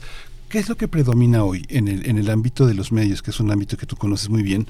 Este, ¿Qué es lo que les interesa? ¿Hay, otra, ¿Hay alguna otra posibilidad que no sea la de la divulgación, en que la ciencia se puede reportear, se puede discutir en, en, en niveles eh, de, mayor, de mayor hondura? ¿Es, eso, ¿Eso existe? ¿Hay algún ejemplo que nos puedas dar? Pues mira, yo, yo sí creo que hay una gran divulgación de la ciencia, hay, hay revistas de divulgación de la ciencia. Ahorita que ustedes estaban hablando de, y si quieren después abordamos un poco más amplio de los temas y los invitados que van a estar en este encuentro internacional, nos interesa muchísimo divulgar la ciencia en español, por ejemplo. Y creo que hay una gran oferta. Eh, nosotros desde aquí hacemos la revista Cómo ves, que es de, de divulgación de la ciencia y, y, como lo dije hace un momento, divulgamos la ciencia para no científicos. Por supuesto, eso no quita que entre nuestro público, entre nuestras audiencias, haya científicos. Por supuesto, bienvenidos todos. Pero creo que hay una gran oferta. Eh, en la radio lo estamos haciendo. En la televisión veo que hay un poquito menos, pero sí hay una, hay, hay una variedad de divulgación de la ciencia. Y, y quiero hacer énfasis en el español, porque muchas de las revistas internacionales pueden, pueden estar divulgando el conocimiento científico, pero no en español. Y me parece que es importantísimo que todas las audiencias que hablan español y que quizá no hablen otro idioma, principalmente el inglés, pues se quedan como al margen, se quedan como como aislados y dicen, bueno, pues debe estar interesante ese conocimiento, pero pero pues no lo conozco. Imagínense simplemente el, la pandemia que no hubiéramos tenido acceso en nuestro idioma original pues muchas de las personas se quedarían aisladas por completo. La divulgación de la ciencia me parece que ha abierto caminos. Eh, antes las producciones solo nos ocupábamos de la ciencia y es penoso decirlo, si ocurría un temblor, si había un eclipse o algo sumamente coyuntural. La pandemia, yo decía, ¿qué más, qué más que una pandemia que estábamos viviendo? Para divulgar la ciencia, ¿no? Y aprendimos muchísimo de ciencia, aprendimos de vacunas, aprendimos de virus, aprendimos a cuidarnos y espero, espero que sigan estas medidas que todos las sabíamos, pero que las olvidamos o que por la costumbre las asociamos como a un lado. Entonces me parece importantísimo que aprovechemos los nuevos caminos que hay para divulgar la ciencia, pero pero bueno, insisto, a mí me encanta cuando escucho en un contenido de radio divulgación de la historia, divulgación de la cultura, divulgación del derecho, este, bueno, hasta de la contabilidad. He escuchado divulgadores de contabilidad, contables, que, dices, ay, qué bueno que me lo esté explicando porque yo no soy experta en ese tema y sin embargo me lo está explicando tal cual, con manzanitas, ¿no? Así es que, pues bueno, queremos invitar a los radioescuchas, a los estudiantes, por supuesto a productores y generadores de contenido de audio, a ustedes, a, los conductores, a los comunicadores y a los divulgadores, pues hacer esta revisión o en términos de ciencia, si quieren, esta disección de nuestros programas de comunicación pública de la ciencia y sin duda de la tecnología. Creo que muchos de los programas que ahorita hay de divulgación de la ciencia todos tienen una sección de tecnología o algunos de ellos, como ya lo mencionaron el de Chile, que vamos a tener a Gabriel Salas, que están dedicados 100% a la ciencia y a la tecnología. Y me parece que la tecnología es un gran punto de encuentro con las audiencias, porque todos consumimos tecnología. Quizá no nos damos cuenta que la ciencia está en todo lo que hacemos en nuestro día, pero la tecnología es algo muy visible, muy tangible, ¿no? Entonces, divulgar ciencia y tecnología me parece una gran oportunidad. Revisar y analizar nuestros formatos, la creatividad y la originalidad con la que comunicamos y cómo optimizamos los recursos de la producción y hasta los canales por los cuales estamos saliendo. Claudia, y bueno, ya lo mencionabas, mencionabas la pandemia, eh, y yo creo que si algo bueno tuvo la pandemia, eh, algunas cosas buenas tuvo la pandemia, eh, frente, a, frente a todo ese, pues, ese, ese horror, por supuesto, de, de, la incertidumbre, de perder a seres queridos, pero tuvo otras cosas, como el acercarnos como nunca tal vez a la cultura, a, a la ciencia, perdón, a todas las personas. salieron, veíamos en estas, en estas conferencias que eran diarias, ¿se acuerdan? En la tarde, estas conferencias de salud, pues de ahí salieron, salieron por debajo de las piedras los compañeros y compañeras eh, reporteras de medios de ciencia que cubren la ciencia en nuestro país.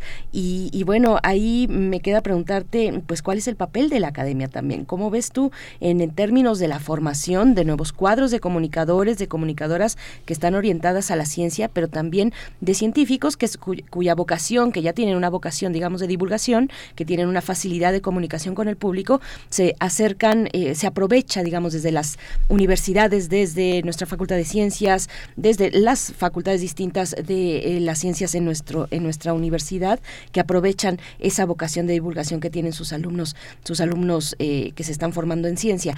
¿Cómo ves esa cuestión?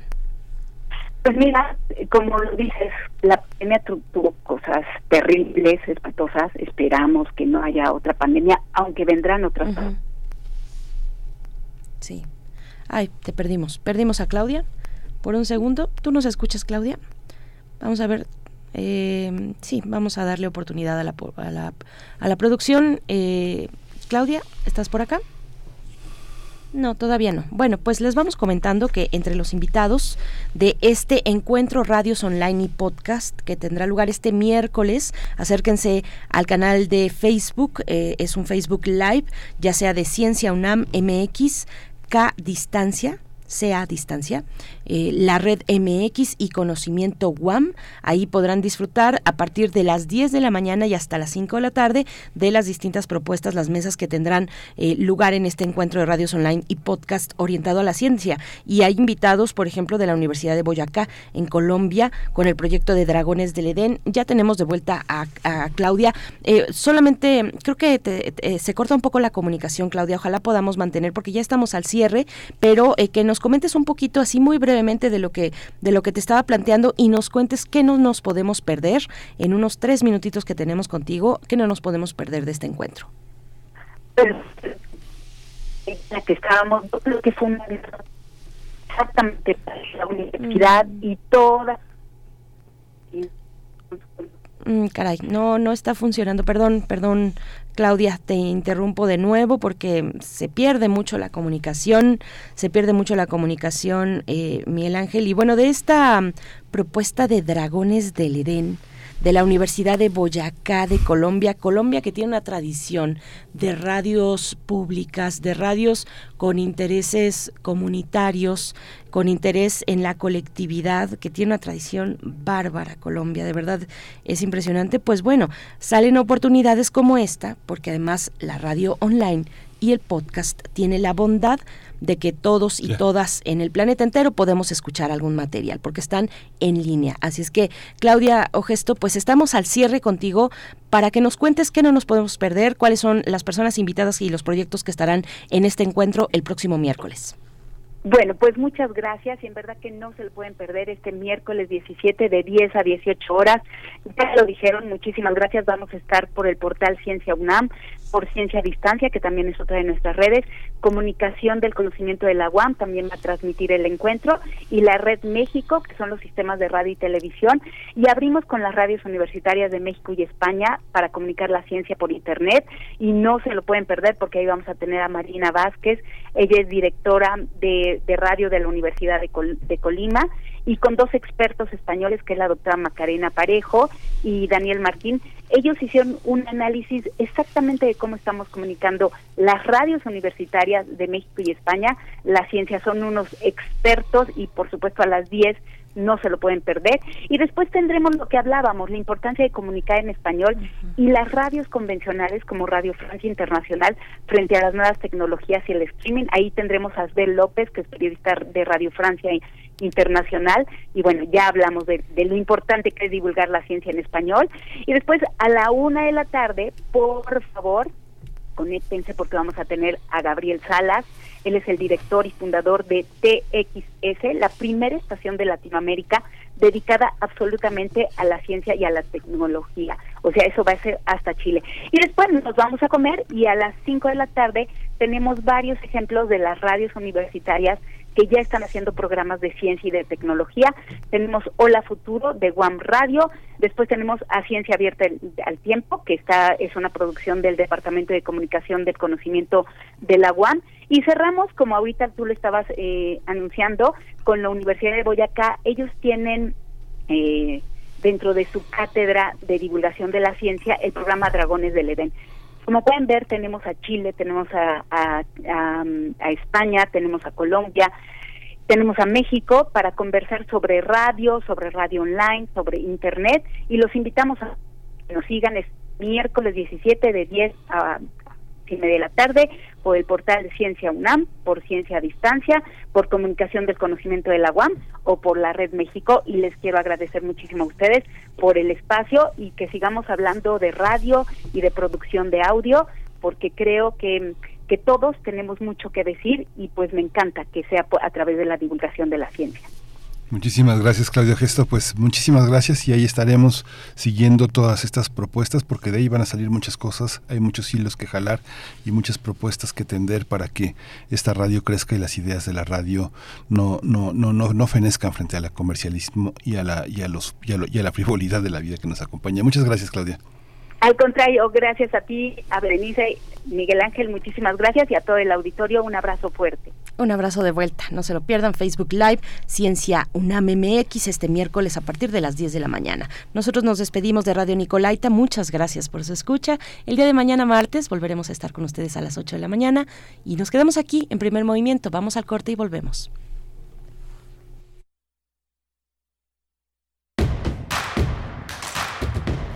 Encuentra la música de primer movimiento día a día en el Spotify de Radio UNAM y agréganos a tus favoritos.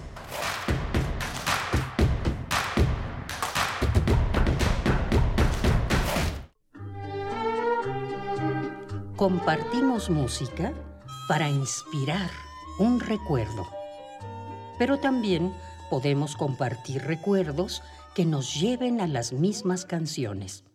Cancioncitas me faltan. Cancioncitas, tercera parte. Todas las caras de la música popular del siglo pasado. En memoria y de la mano del maestro Fernando González Gortázar.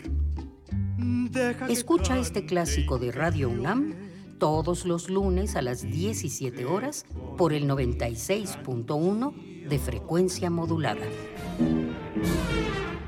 Radio UNAM. Experiencia sonora.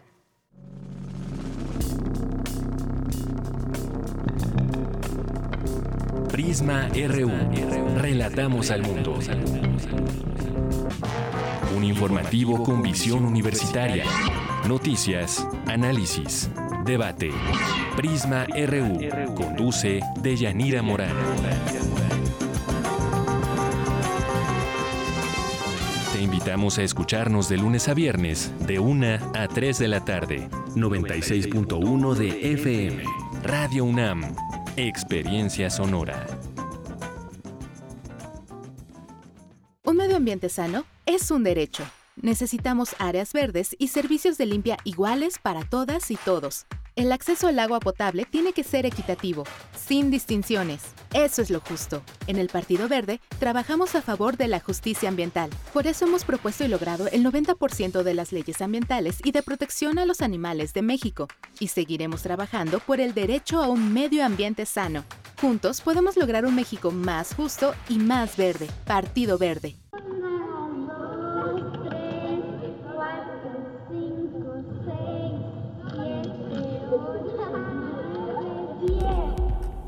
Entre las selvas de asfalto, las guerras y la desigualdad económica, los niños siguen jugando. Desde 1999, el artista Francis Salis ha documentado las prácticas de juego de las infancias alrededor del mundo. Juegos de Niños es una exposición que reúne 27 piezas audiovisuales y dos pinturas creando un ambicioso archivo en curso de prácticas urbanas que la modernización va desenterrando de la vida cotidiana. Hasta el 17 de septiembre del 2023 en el Museo Universitario Arte Contemporáneo, MUAC.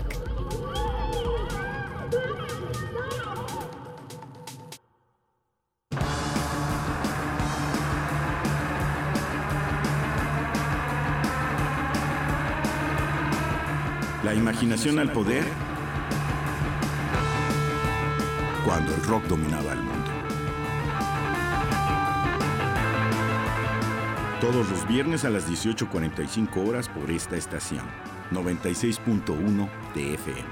Radio UNAM, Experiencia Sonora.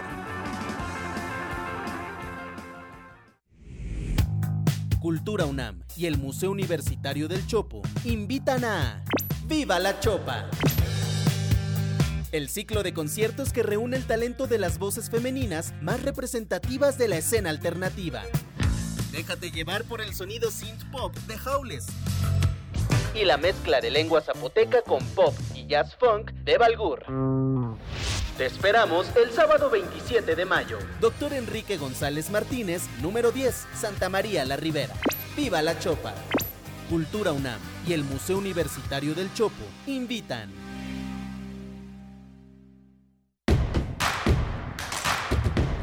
Queremos escucharte. Llámanos al 55 36 43 39 y al 55 36 89 89. Primer movimiento. Hacemos comunidad.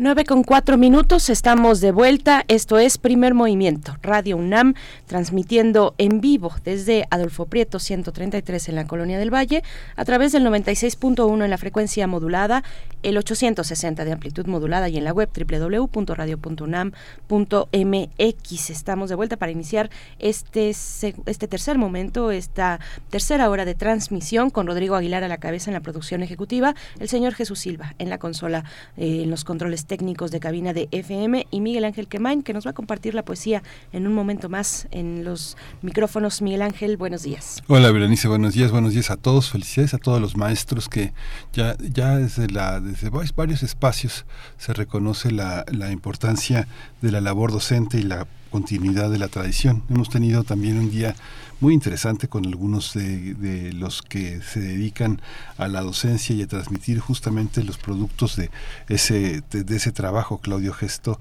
eh, al frente de la, del Departamento de Radio de la Dirección General de Divulgación de la Ciencia. Tuvimos a la maestra Lisa Ortega.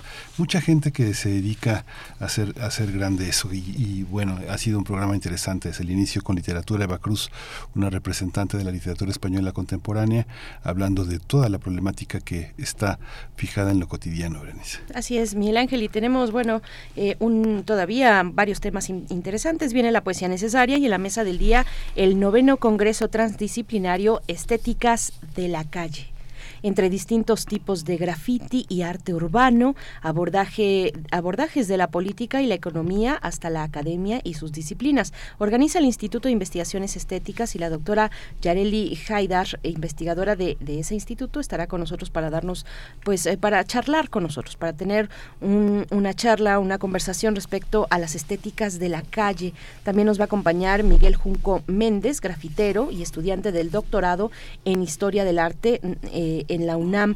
Así, bueno, pues sí, este tema, este tema que podríamos eh, tomarlo pues desde distintos momentos y de, distintos puntos, que es la estética de la calle, que corre no solamente por la gráfica, sino incluso también por la música. Ahora que lo vemos en la alcaldía Cuauhtémoc, con todos estos reveses que ha, que ha dado la alcaldesa Sandra Cuevas, ¿no? la alcaldesa Sandra Cuevas, que, que bueno, ya ha, ha quitado pues esa gráfica popular Em, esa gráfica popular que tiene una larga tradición, no solo en México, en América Latina completa, en Perú hay unos talleres de gráfica popular hermosos y, bueno, que son finalmente también fuentes de empleo, que son eh, pues eh, digamos labores eh, u oficios, oficios artísticos que tienen larga data en nuestro país y que además son identificadores importantes porque con estos nuevos carteles, eh, bueno, estas nuevas identificaciones que puso la alcaldesa Sandra Cuevas, pues si uno va caminando del lado, con, digamos, eh, en la acera de enfrente, volteas a ver los puestos, no identificas cuál es su cuál es su negocio, cuál es su giro, no sabes si son tortas, no sabes si son tacos, porque lo único que tienen son ahí unas unas letras eh, grises y azules, creo, eh, y, en nada más el, el, sello de la de la mm, perdón el, el símbolo de la alcaldía pero mm, pues no se sabe más, no se sabe cómo se llama el negocio, eh, si son tamales, si no se sabe realmente, son poco eficientes en eso de la identificación. Así es que bueno, ese es solo para, para abrir boca, Miguel Ángel. pues sí, es muy, es muy interesante el comentario, porque seguramente cuando termine su gestión en la alcaldía se sumará al equipo de latinos, que está muy activo, es muy activo recolectando, reclutando pues pensadores de todas partes, este críticos interesantes. Eh, es muy interesante observar la, la la oposición en este momento en el que las eh, dos elecciones, una en Coahuila y una en el Estado de México, se perfilan. Es muy interesante las oposiciones porque veía este este empresario Claudio X González que debe tener un terror porque digamos que finalmente la política social del gobierno de la, de la República debe ponerlos a temblar porque el negocio de los pañales para de las personas con incontinencia, de las toallas sanitarias, pues debe tener un componente social importante. Eh, ese negocio que ha permitido que muchas personas se truenen los dedos, se coman las uñas no sabiendo cómo van a organizar eh, la posibilidad de tener una menstruación digna, de tener un familiar con incontinencia y comprar esos pañales tan caros que han hecho tanto el negocio de esa familia González durante tanto tiempo, debe ponerlos a temblar porque eh, yo creo que no es, eh, no es muy tarde para que pensar en una política social para favorecer a esas personas, a esos mexicanos que necesitan de esos insumos. Pero él proponía este, me, da, mucha me da mucha risa porque es todo lo que genera en su Twitter es, es muy interesante, ¿no? Dice, arma tu grupo de 10 contactos que tengan 10 contactos que a la vez tengan 10 contactos para votar contra Delfina en la en la elección del Estado de México y verán cómo ganará Ale del Moral. Julio Hernández, nuestro amigo el periodista Julio Hernández, dice, no hay que ocuparse de esas cosas, son minucia, pero tienen un altavoz enorme, tienen un altavoz eh, importante. Sí es, sí es importante señalar esta ruindad porque este, es parte del síntoma que rodea a la sociedad mexicana. Pero bueno, hasta aquí mi apunte. Hasta ahí este apunte. Ay, Miguel Ángel, me agarras yo, yo estaba por acá pensando en el día del, de los maestros, de las maestras, eh, pero, pero bueno, vienes, vienes, con, vienes afilado en esta mañana de lunes. Bueno, coincido, por supuesto, en lo fundamental coincido contigo, Miguel Ángel. Eh, Rosario Durán Martínez dice felicidades a todos los maestros, feliz día para todos ustedes, gracias Rosario. Eh, Mayra Elizondo, bueno, pues que también nos escribe y dice feliz día a los profesores de primer movimiento y a las y los profesores que me formaron gracias a la educación pública de la que soy fruto y a la que me debo. María Elizondo, felicidades a ti también. Tú también, que eres profesora de esta universidad. Xochitl Larellano nos pregunta, ella que nos escucha desde Sacramento, California, nos pregunta cómo se llama el corrido tumbado que escuchamos esta mañana. Para los que no, no saben de qué se trata, bueno, cada lunes Bruno Bartra nos comparte una propuesta musical, temática generalmente, y en esta ocasión nos hizo una muestra de corridos tumbados, ahora que andan por todos lados, que anda eh, todo el mundo platicando de los corridos tumbados y se escuchan por todos lados. Lo que escuchamos, eh, Xochitl, eh, el corrido al que te refieres, eh, que menciona precisamente a Sacramento, en donde tú vives, como nos dices, es em, Vida Movida, a cargo de Itzel Vidal, que es una de las pocas mujeres en la escena del corrido tumbado, según nos comentaba Bruno Bartra, y junto con Grupo 104, es lo que escuchamos. Itzel Vidal con Grupo 104, Vida Movida. Xochitl, un abrazo para ti hasta Sacramento y a las personas que también nos están comentando, Alfonso de Alba Arcos dice que muy interesante la cuestión de la divulgación científica desde el podcast y la radio online. Eh, nos comenta por acá María Elizondo, dice, gracias, yo estoy muy interesada en divulgación de la ciencia. Estoy tomando nota. Bueno, pues si no se lo pierdan este miércoles a través del canal de YouTube. Es un Facebook Live, perdón, el canal de Facebook, la cuenta de Facebook de Ciencia UNAM. Eh, también nos pide por acá, mm, ah, sí, nos recuerda Alfonso de Alba Arcos que nos recuerda la sección de ciencia y tecnología aquí en Radio UNAM de resistencia modulada con Resistor, con nuestro queridísimo amigo Alberto Candiani. Así pues, claro, los jueves en resistencia modulada a las 20 horas Resistor, nuestro espacio nocturno de ciencia y tecnología, los jueves por acá, Miguel Ángel. Sí, muy interesante los comentarios sobre la necesidad de colocar en el podcast eh, imágenes. Mucha gente en los eh, en las grandes ciudades de 24 horas y generalmente el mundo es un mundo de 24 horas en muchísimos territorios laborales escucha el radio sin necesidad de ver las imágenes. Hemos visto el desarrollo de muchísimos proyectos radiales muy importantes como por ejemplo eh, los nuevos proyectos los periodistas Alejandro Páez y Álvaro Guerrero, este Álvaro y, y eh, Carmen Aristegui, muchos Julio Hernández, muchos, muchos proyectos de Radio UNAM, Radio Educación, el IMER, que no necesitan de del video. Yo escucho a Carmen, escucho a Julio y puedo, escucharlos en el auto sin necesidad de ver el video. Es parte de toda una estética del sonido, la postal sonora.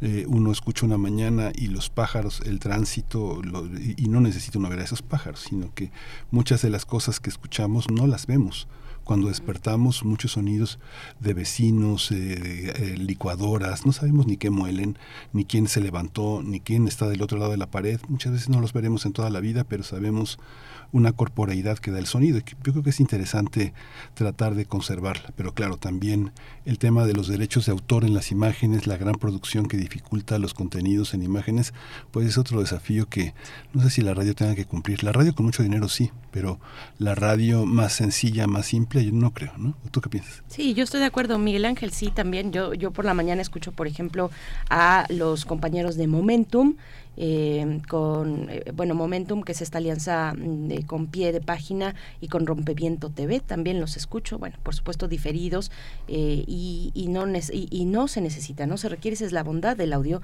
del sonido, que no se requiere estar efectivamente con todos los sentidos puestos, sino que puedes hacer una serie de actividades y, y, creo que, y además la noción de compañía que nos da el podcast y la radio online, que ese fue uno de los éxitos que tuvo durante la pandemia ya venía con una efervescencia, con un boom, como nos comentaba Claudia, eh, Claudia Ogesto, eh, ya, ya, ya venía desde antes de la pandemia y con la pandemia pues fue otro motor y bueno, ahora se, se suma la cuestión de las de las imágenes que bueno, pues pues por ahí hay algunos que están apostando y dicen que sí, que están apostando por ese formato eh, podcast con imágenes.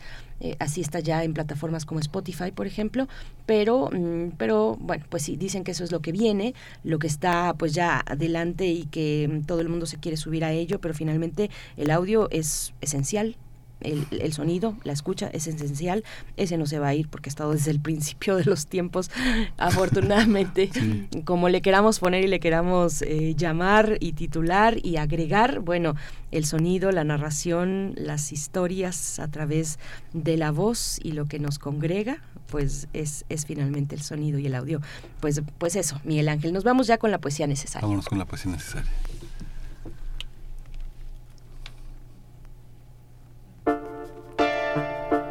Es hora de Poesía Necesaria. Hoy la poesía que traigo es de Eduardo Moches. Él es un poeta argentino, pero es más mexicano que nada es eh, uno de los grandes poetas entre nosotros, eh, eh, autor, editor de la revista Blanco Móvil, que ya este, pues ya más de tres décadas al frente de esta revista, que lo que ha hecho es divulgar el pensamiento y la literatura de nuestro continente, la literatura que se vuelca al habla española y al habla hispana y que también promueve nuestra, nuestra lengua en otros territorios.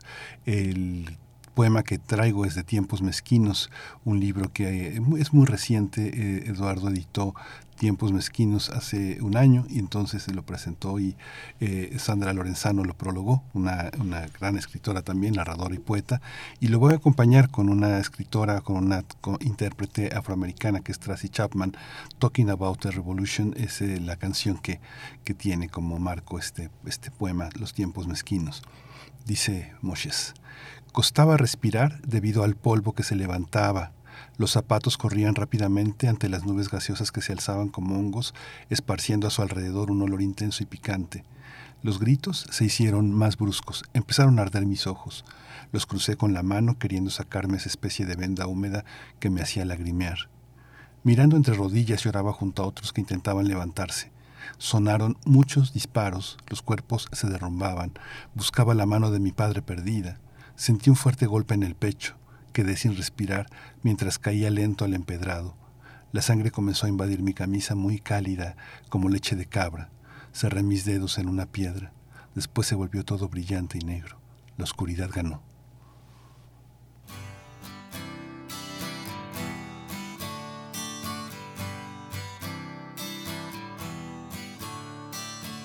Don't you know? Talking about a revolution. Sounds.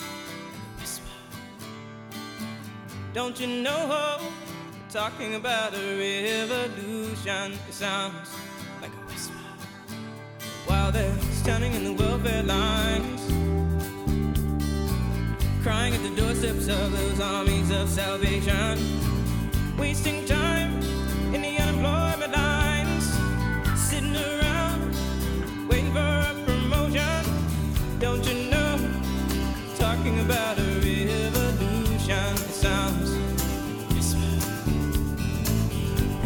gonna rise up and get their share. Poor people gonna rise up and take what's theirs. Don't you know you better run, run,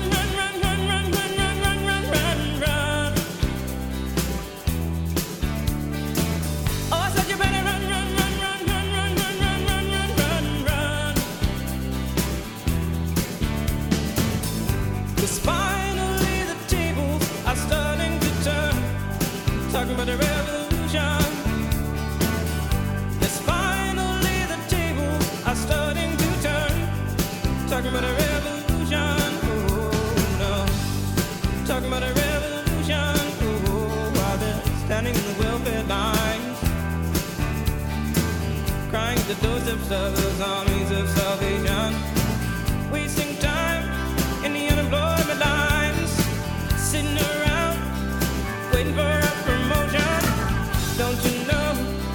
Talking about a revolution sounds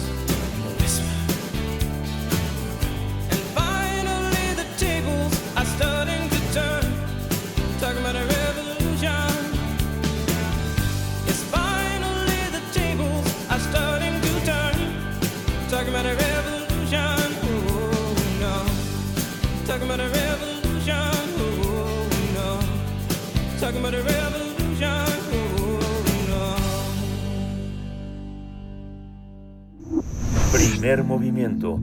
Hacemos comunidad con tus postales sonoras. Envíalas a primermovimientounam.gmail.com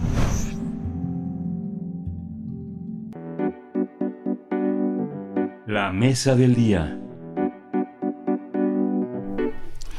Si te interesa el graffiti y el arte urbano, hay que apuntarse al noveno Congreso Transdisciplinario Estéticas de la Calle, entre distintos tipos de graffiti y arte urbano, abordajes de la política y la economía hasta la academia y sus disciplinas.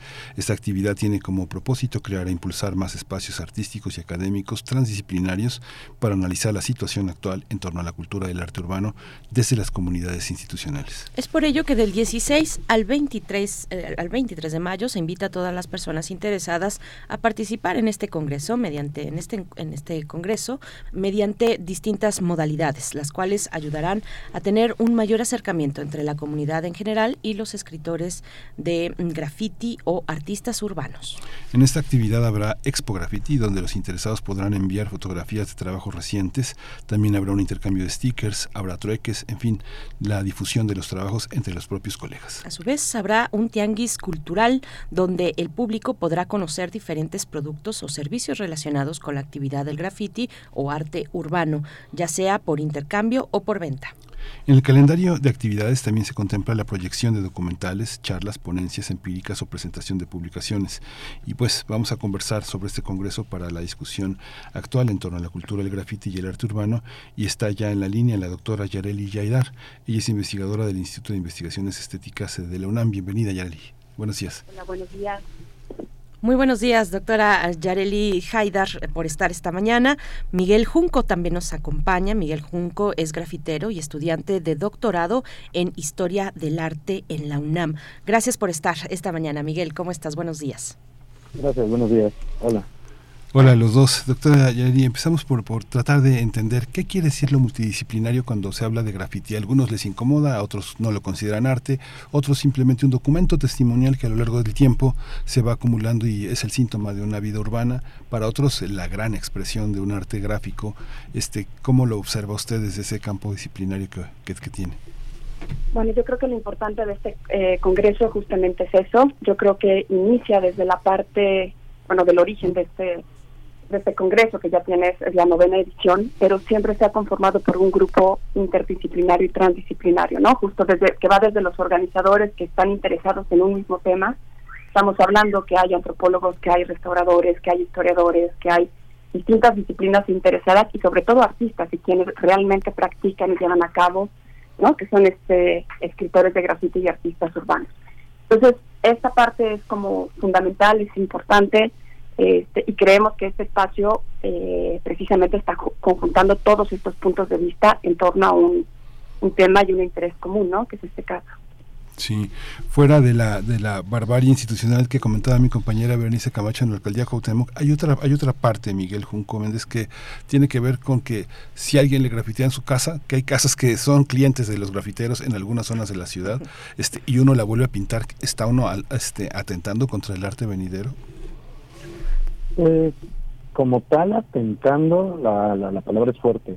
Más bien diría que es una toma de espacio público y es precisamente un aspecto complejo, ¿no? El hablar sobre el espacio público. No hay un atento, no hay una eh, violación como tal, simplemente es una forma de, de apropiarse del espacio público respecto a puede ser eh, una pared, puede ser un baldío, puede ser una barba en desuso y creo que ahí tiene que, verse sobre sobre lo que es precisamente este concepto del uso del espacio. A ver, bueno, pues ya tenemos esos primeros elementos que por supuesto reconocemos. El arte urbano se da necesariamente, se expresa, en el, en el espacio de lo público, en el, en el espacio de todos y todas, donde todas las personas eh, nos encontramos y confluimos y donde se dan además manifestaciones de otro tipo. Y me gustaría que, de otro tipo me refiero no necesariamente artísticas, sino políticas. Eh, y me gustaría que, que, habláramos un poco, mm, cada uno de ustedes, eh, pues de cómo, de cómo ha venido acompañando el arte siempre acompaña a lo político, a las protestas, a las manifestaciones, a las, a las exigencias de justicia, más en un país como este o en una región como esta, que es Latinoamérica. El arte siempre acompañado en sus distintas manifestaciones. ¿Cuál es la particularidad del arte, del arte urbano, eh, eh, abanderando o en los momentos en que abandera estas, estas, eh, estas exigencias? Lo vemos con los movimientos feministas, por ejemplo, lo hemos visto en nuestra universidad también, con los movimientos feministas y con muchos otros movimientos a lo largo de la historia de, esta universidad, por ponernos como ejemplo. Pero a ver, ¿qué nos pueden comentar sobre la riqueza expresiva que tiene el arte urbano eh, como acompañamiento de los, de los procesos políticos? En ese mismo orden, doctora Yareli, por favor. Sí, bueno, yo lo que quisiera, o bueno, me gustaría como recalcar un poquito es que dentro del término de graffiti existen como distintos tipos de manifestaciones, o sea, es mucho la parte de grafos, ¿no? Entonces, el estar escribiendo en el espacio público se ha dado a lo largo de la historia, o sea, no en, fechas recientes, sino lo tenemos desde este, momentos, ¿no? desde que el, el, humano empieza a usar los espacios públicos. Entonces, a dejar un mensaje para transmitir.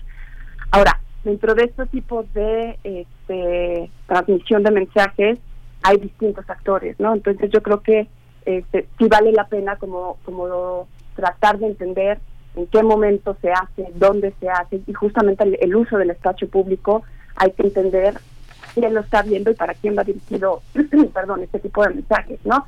Entonces, dentro de esa gran gama, creo que hemos tenido a lo largo de la historia, en distintos espacios, varias manifestaciones, ¿no? Que pueden ser únicamente letras o pueden ir justamente acompañadas de otros motivos como mucho más, este, con cierta estética, con más colores, etcétera, ¿no? Entonces yo creo que eh, creo que esa es la importancia, el, el entender eh, cómo se está usando este espacio público y para quiénes van dirigidos estos mensajes y dónde, quién lo está visibilizando y qué lugares se están escogiendo, ¿no? Eh, Miguel, ¿qué nos puedes comentar? Precisamente eh, creo lo importante, como menciona la doctora, es el uso del espacio público. Definitivamente hay diferentes corrientes, diferentes tipos de graffiti, los cuales eh, se hacen de la mano sobre todo de la parte estética, del diálogo con el público, que no necesariamente debe de ir en torno a un mensaje eh, eh, directamente eh, discriminatorio o, o de atentado como mencionaban, sino más bien es un diálogo de una comunidad, un diálogo de una, eh, podríamos decir que incluso el graffiti genera una, eh, este, un, diálogo de, la ciudad la convierte en lo que podría ser una vecindad de voces vivas de una ciudad vibrante, una ciudad que está eh, viva en comunicación. Entonces creo que la parte importante precisamente sería esta parte de registro en donde el graffiti está interpelando al público con su día a día. Hay una idea que, que, que empezó a ser in- in- interesante en 1992 cuando se dio esta idea del encuentro de dos mundos y de que eh, Iberoamérica eh, tenía una lengua y tenía una cultura gracias a la, a la presencia de los españoles en México. Se empezaron a hermanar ciudades que en su pasado novohispano, prehispánico y novohispano tenían una, una línea en común. Después la UNESCO entró en 2004 a pensar las ciudades bajo una óptica institucional de participaciones urbanas, pero esta, este entramado de ciudades, ¿cuál, es el- ¿cuál será el signo distintivo que permitiría pensar el graffiti como una idea, esto que, que comentas, Miguel, una voz viva, una voz vibrante que generalmente se identifica con, lo, con el mundo progresista? Ustedes recordarán muy bien el tema de Tepito Arte acá que este, salió a sus, a sus calles tratando de este, institucionalizar a algunos artistas, los que estaban en el grupo Tepito Arte acá, a otros los que estaban, los que no estaban, pues no. Pero ¿cómo se da este, cómo se dan esos procesos y cuáles serían los territorios emblemáticos en nuestra ciudad para identificar esa, esa multiplicidad de voces, voces diversas y vibrantes como tú lo defines? Pues bueno, en ese sentido, por ejemplo, eh, traspasándolo a- al graffiti de, este, del Valle de México, sobre todo, eh, y, y de la República, creo que se retoma la parte popular, por ejemplo, las luchas libres, por parte de grandes exponentes. Eh, de Tepito acá eh, eh, viene una derivación sobre el diálogo precisamente en torno a, por ejemplo, el- la cotidianidad de las personas dentro de la periferia, digamos, el vivir eh, cierto, en cierto modo con características de eh, hacinamiento. Y esto lo podemos ver con la gráfica, por ejemplo, de la familia Burrón, ¿no? Que lo podemos en- encontrar en el mural que se encuentra en Regina. Creo que esa es una forma de diálogo y de interpelación con el público y que tiene que ver mucho con la parte que tenía de intención el colectivo de arte de, Pepito, ¿no? Entonces, es una forma o una manera de un diálogo estético con respecto al día a día de las personas.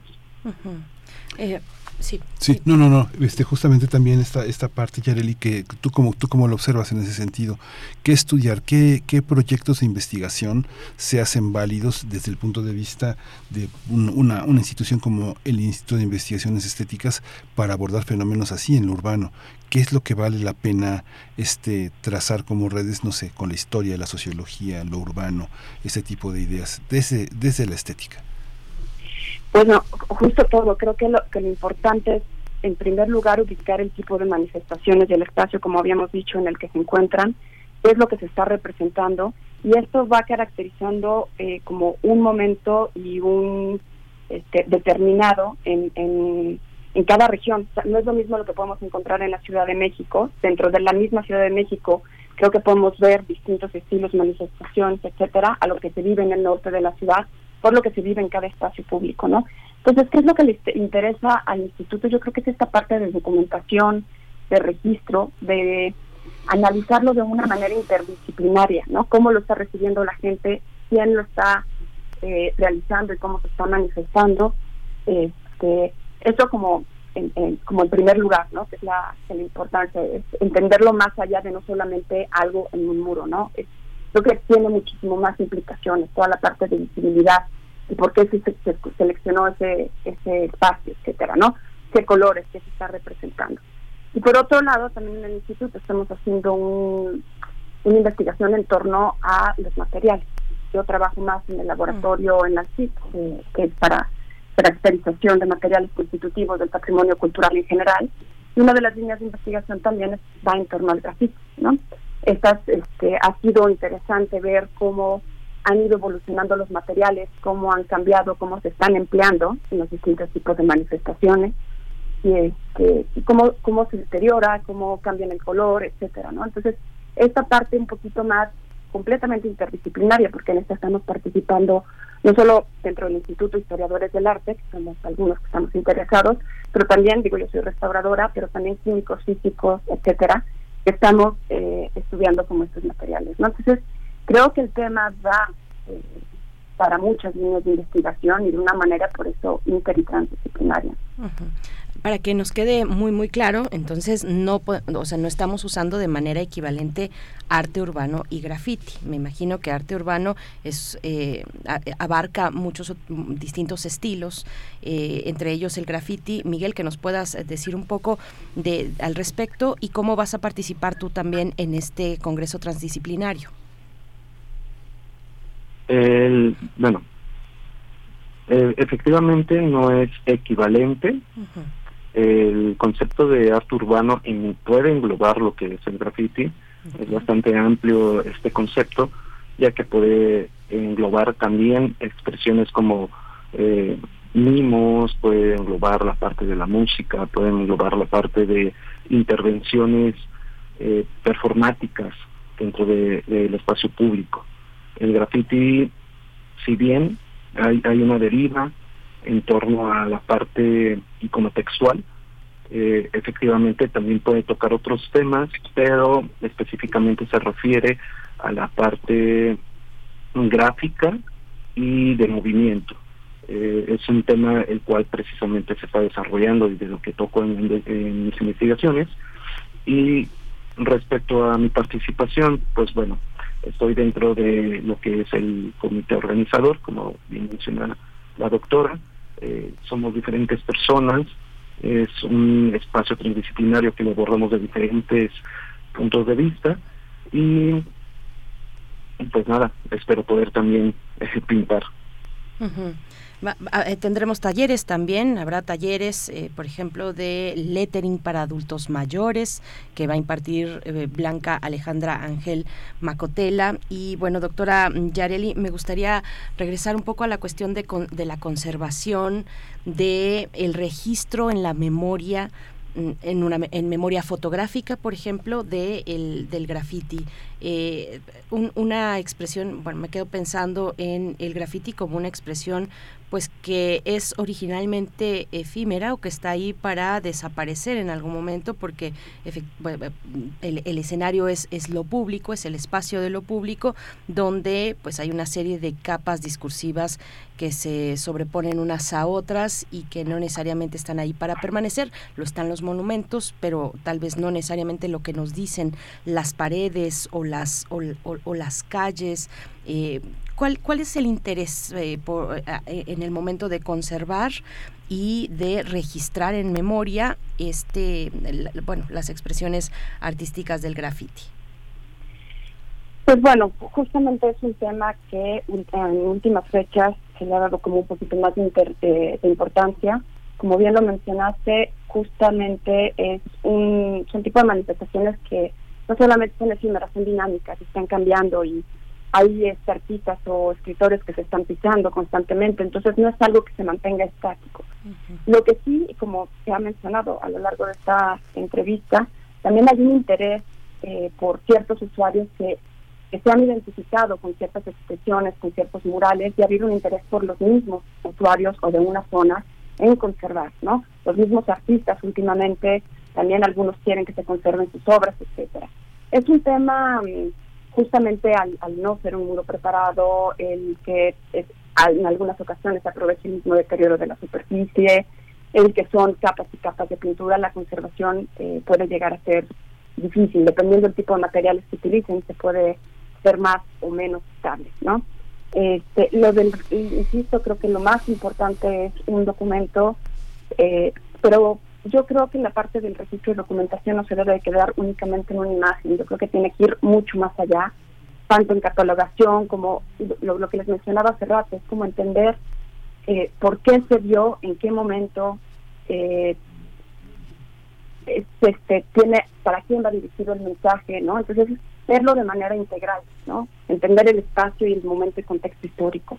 Porque, digo, en cuanto a conservación estamos hablando ahorita de manifestaciones actuales, pero a lo largo de la historia hemos conservado graffiti, ¿no? Está el graffiti histórico, todo- todas aquellas manifestaciones gráficas que se han dado en paredes de conventos, en cárceles, en sitios arqueológicos, etcétera, ¿no? Se vuelve como material de archivo y de estudio de un momento histórico, de un momento determinado, que algo pasó, que suscitó el uso del espacio público. Entonces yo creo que hay muchas eh, líneas en cuanto a los intereses de, de conservación, ¿no? Tanto apropiación de una imagen o de un momento, ¿no? Entonces sí es, es interesante.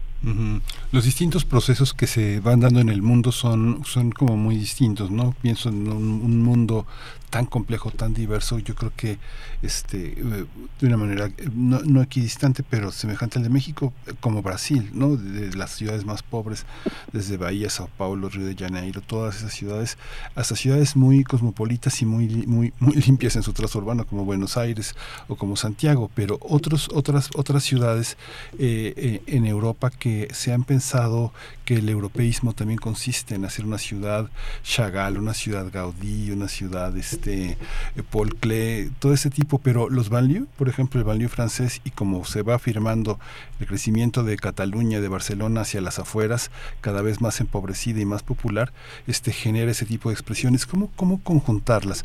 Eh, ¿Ustedes creen que haya una política nacional ca- capaz de acoger la temporalidad y la permanencia de estas expresiones, doctora este, Yareli?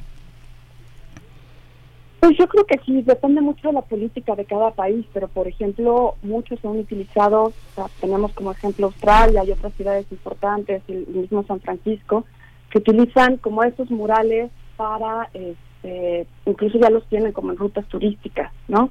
Que atraen al público para, este, para que sean como mucho más visibles estas estas obras. Creo que cada país y cada caso es particular, pero sí, también también se utilizan este tipo de expresiones y creo que justo este, Miguel Ángel les puede explicar un poquito más todo aquello de la gentrificación y cómo se, se han empleado esto para este darle vida a ciertas zonas, ¿no? Sí, ¿cómo, cómo lo ves, Miguel? Evidentemente, pues la parte de, del contraste con centro-periferia es bastante interesante. Como bien menciona la doctora, depende mucho de cada país, incluso de cada región dentro de cada país, sea alcaldía, sea municipio.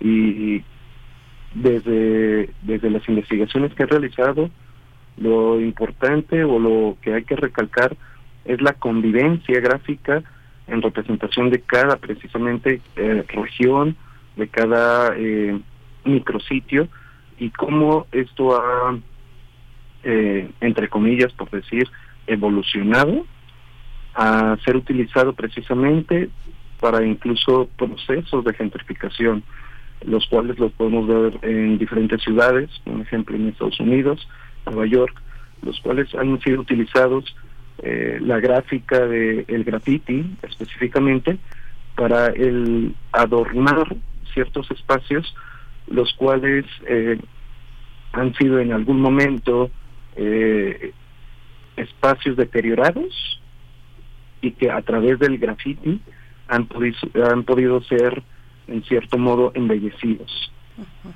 Es muy interesante en, en, en, en nuestra ciudad el caso de, de Iztapalapa, pero bueno, no se agota, es un tema amplísimo hablar de arte urbano hemos eh, conversado más sobre la parte del graffiti, pero podríamos hablar y, y continuar sobre eh, gráfica popular, sobre el muralismo, por supuesto, ¿no? En un país como México. Hay un libro por ahí, ay, no recuerdo ahorita la autora, pero eh, que reúne, que, que se llama Muros Somos, Muros Somos, los nuevos muralistas mexicanos, hablando precisamente de estas expresiones contemporáneas que, se, que tienen lugar en los espacios públicos. Pues muchas gracias. El programa completo, que es, que es muy rico, que, que es muy, muy complejo también, se encuentra en Estéticas de la calle, de la calle mm, .torc.wordpress.com es donde pueden encontrar eh, pues el eh, las actividades, el programa de actividades de este Congreso Transdisciplinario Estéticas de la Calle que tendrá lugar en este, bueno, es el noveno Congreso ya, que tendrá lugar a partir de mañana y hasta el 23 de mayo, del 16 al 23 de mayo. Pues muchas gracias, doctora Yareli Haidar, investigadora del Instituto de Investigaciones Estéticas de la UNAM, por esta, por esta charla breve, pero bueno, pues ahí está solamente como referencia para acercarnos a este Congreso. Gracias, doctora. Le agradezco muchísimo la invitación y los invitamos este, al Congreso, este, que va a estar muy interesante. Ojalá podamos contar con su presencia. Muchísimas ¿Habrá transmisión eh, eh, vía remota? Sí. ¿Sí? Sí, sí, De hecho, tenemos incluso algunas este, mesas que son virtuales porque gente del extranjero no pudo venir.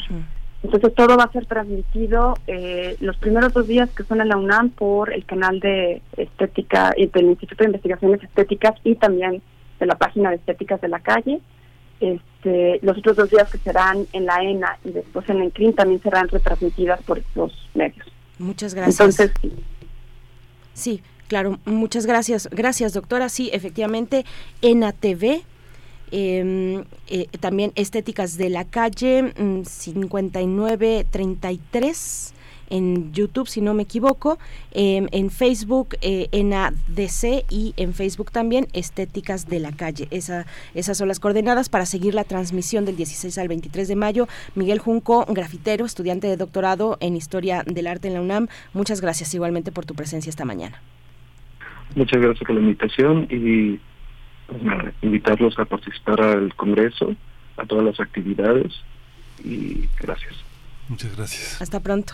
Sí, son muchísimas, muchísimas actividades. Pues imagínense, del 16 al 23 de mayo se dan cita, pues muchos especialistas, habrá talleres también, conversatorios, en fin, eh, una, un, noveno congreso que es transdisciplinario y pues que ahí está en el nombre también las posibilidades infinitas que tiene un espacio como este, Miguel Ángel. Vamos a ir con música. Vamos a ir con música, vamos a escuchar Cambia de Tangama, Karin León, Karin León y Adriel Favela.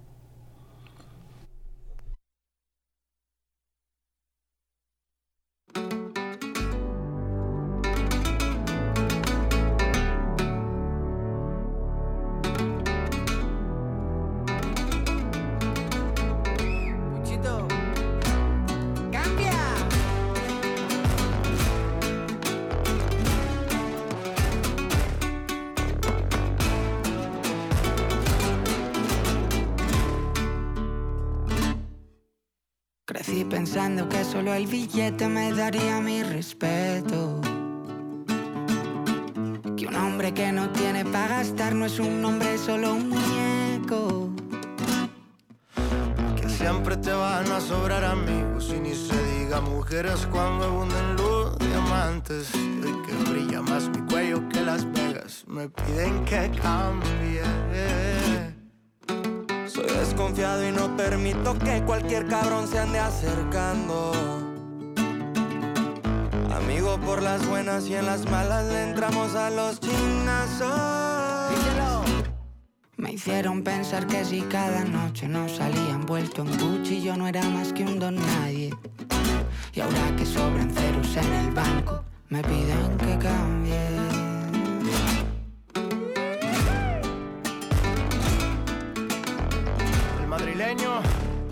Adriel Favela. ¿Y quién dijo que el hacha es muda, viejo? ¡Ea! Karim, León. ¡Ya, ya!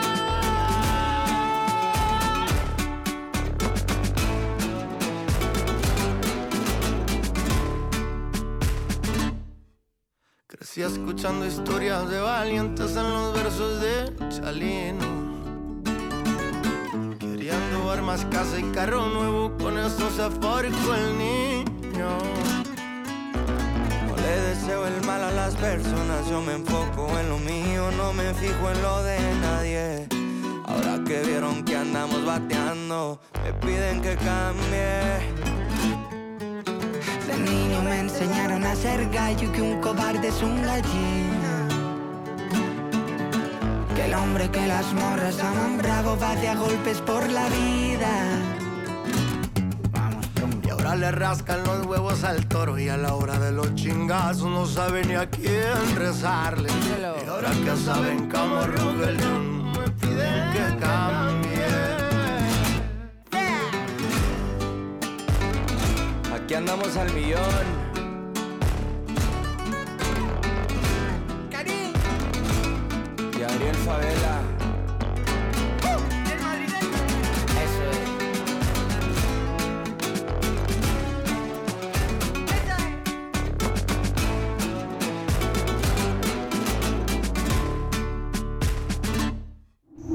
Primer movimiento. Hacemos comunidad con tus postales sonoras. Envíalas a primermovimientounam.gmail.com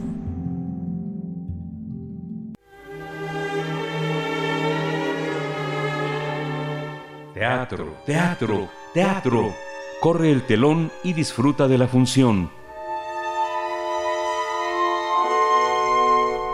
Pues amamos el teatro y vamos a cerrar esta emisión de lunes con una propuesta escénica.